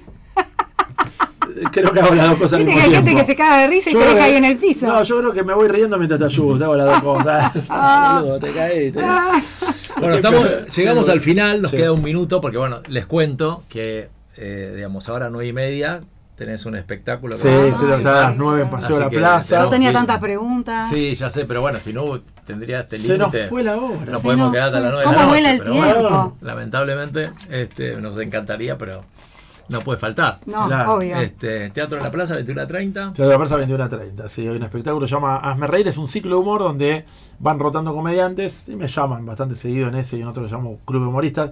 Como ahora yo esta, no, no estuve en temporada ni Mar del Plata, me quedé en la puerta de hacer algunas cosas que este año no se dieron, que seguramente se van a dar el año que viene. Además, siempre hay que pensar así. Estoy como más con más tiempo disponible, aparte Claro. de los eventos, para que me llaman a show. Y bueno, de la Plaza yo anuncio que voy a estar y en ese show, entonces cuando anuncio por ahí bueno. ya tengo gente que, que viene a verme. Pelado, te juro, es un placer haber estado con vos acá. Es una maravilla. Sos un tipo divino, humano. Me encantó la pasión, el amor, la franqueza que tenés para contar las cosas. Eh, no sé, bueno, veníamos en el auto. Sí, sí, ya veníamos charlando desde que salimos. O sea, Yo hacía el programa desde hace antes. tres Tenía- horas. tenía- estamos yo le decía, vos hablá, vos, Vos hablá, y yo te escucho. Hace tres horas que venimos hablando. Yo La hora tengo- de viaje. Tengo una última pregunta. Sí. ¿La pasaste lindo? Sí, gracias por la invitación. la pasé- Es, es lo que yo digo en, en todos lados. Mientras vos te sientas como en casa, yo a veces voy a un evento y, y vos, yo siempre digo una frase cuando termino el evento, o esos eventos que salen lindos, viste, familiares, 40 personas en una casa, que la gente se cagó la risa, digo, eh, yo le voy a decir algo. Eh, yo en general mínimamente sé que los eventos sale bien, el show sale bien, yo ya lo tengo como armado, Claro. mal, bien, un 7 puntos, 10 puntos, pero estoy en ese rango de que la gente se va a reír. Ahora, eh, cambia, cambia todo cuando el público es tan lindo como ustedes. O sea, si a vos te toca un lindo público, linda gente, sensible, predispuesta, buena onda, participativa, con ganas de reír, eh, ya está. El show es un, se potencia, es un 10 puntos. Y bueno, y encima que después eh, te tratan todo, déjame una tarjetita, sentate, come algo, contame algo, porque ya te Ah. sentís que estás en la familia. Vos arrancás el evento sin saber nada de nadie y cuando terminás, ya terminás. eh, bueno, hace poco terminé en un evento que era, fue el día más caluroso del año, un evento en Pilar a la tarde, me caían las gotas, o sea, todos estaban con. Al aire libre encima. Sí, por la pelada me caían las gotas y por la punta de la nariz me goteaba como la canilla que no tenía. La mina se dio cuenta. Yo le dije, chicos, estoy sufriendo mucho, disculpe, estoy transpirando. No puedo más, la, la remera un agua, la mina me trajo una toalla. Entonces empezó a tomar, termina el coso y me dice, eh, Fer, ¿qué te traigo? ¿Qué quieres? ¿Qué necesitas? Una ducha. Le digo, mira, me tiraría la pileta. Tirate. Pero no tengo malla. Me trajo una malla del marido. Me dijo, ponete la malla y tirate con todos a la pileta. ya te queremos todos.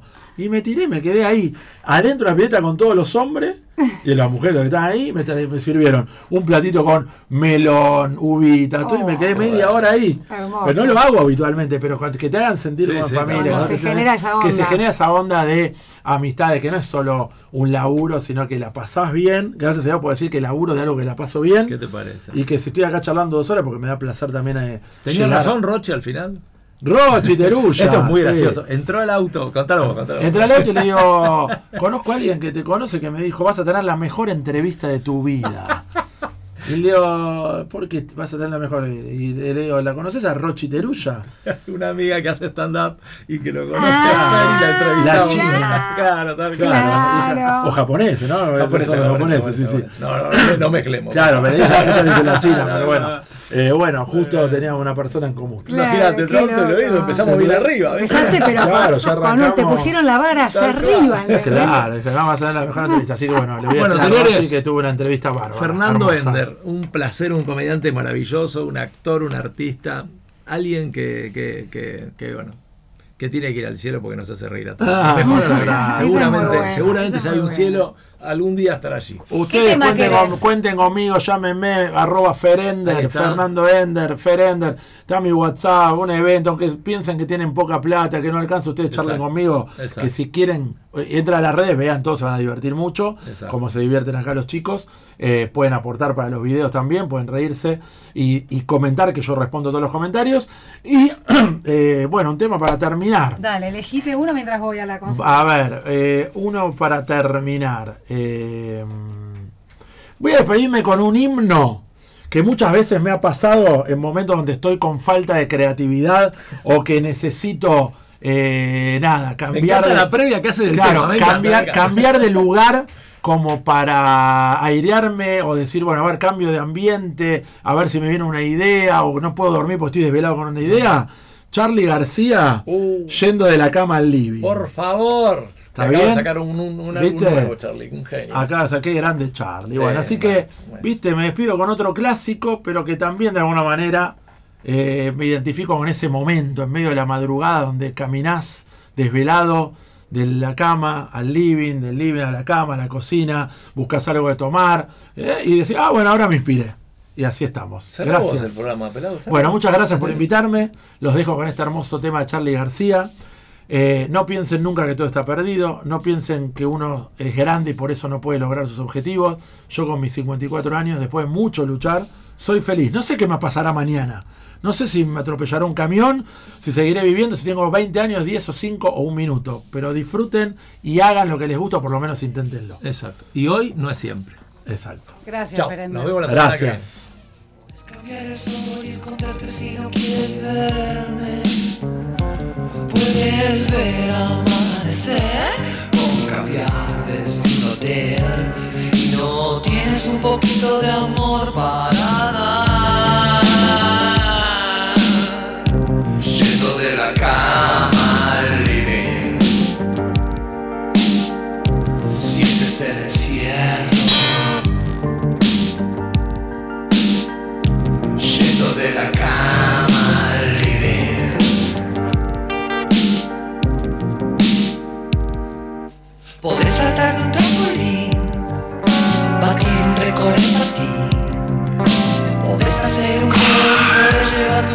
cielo. Puedes ser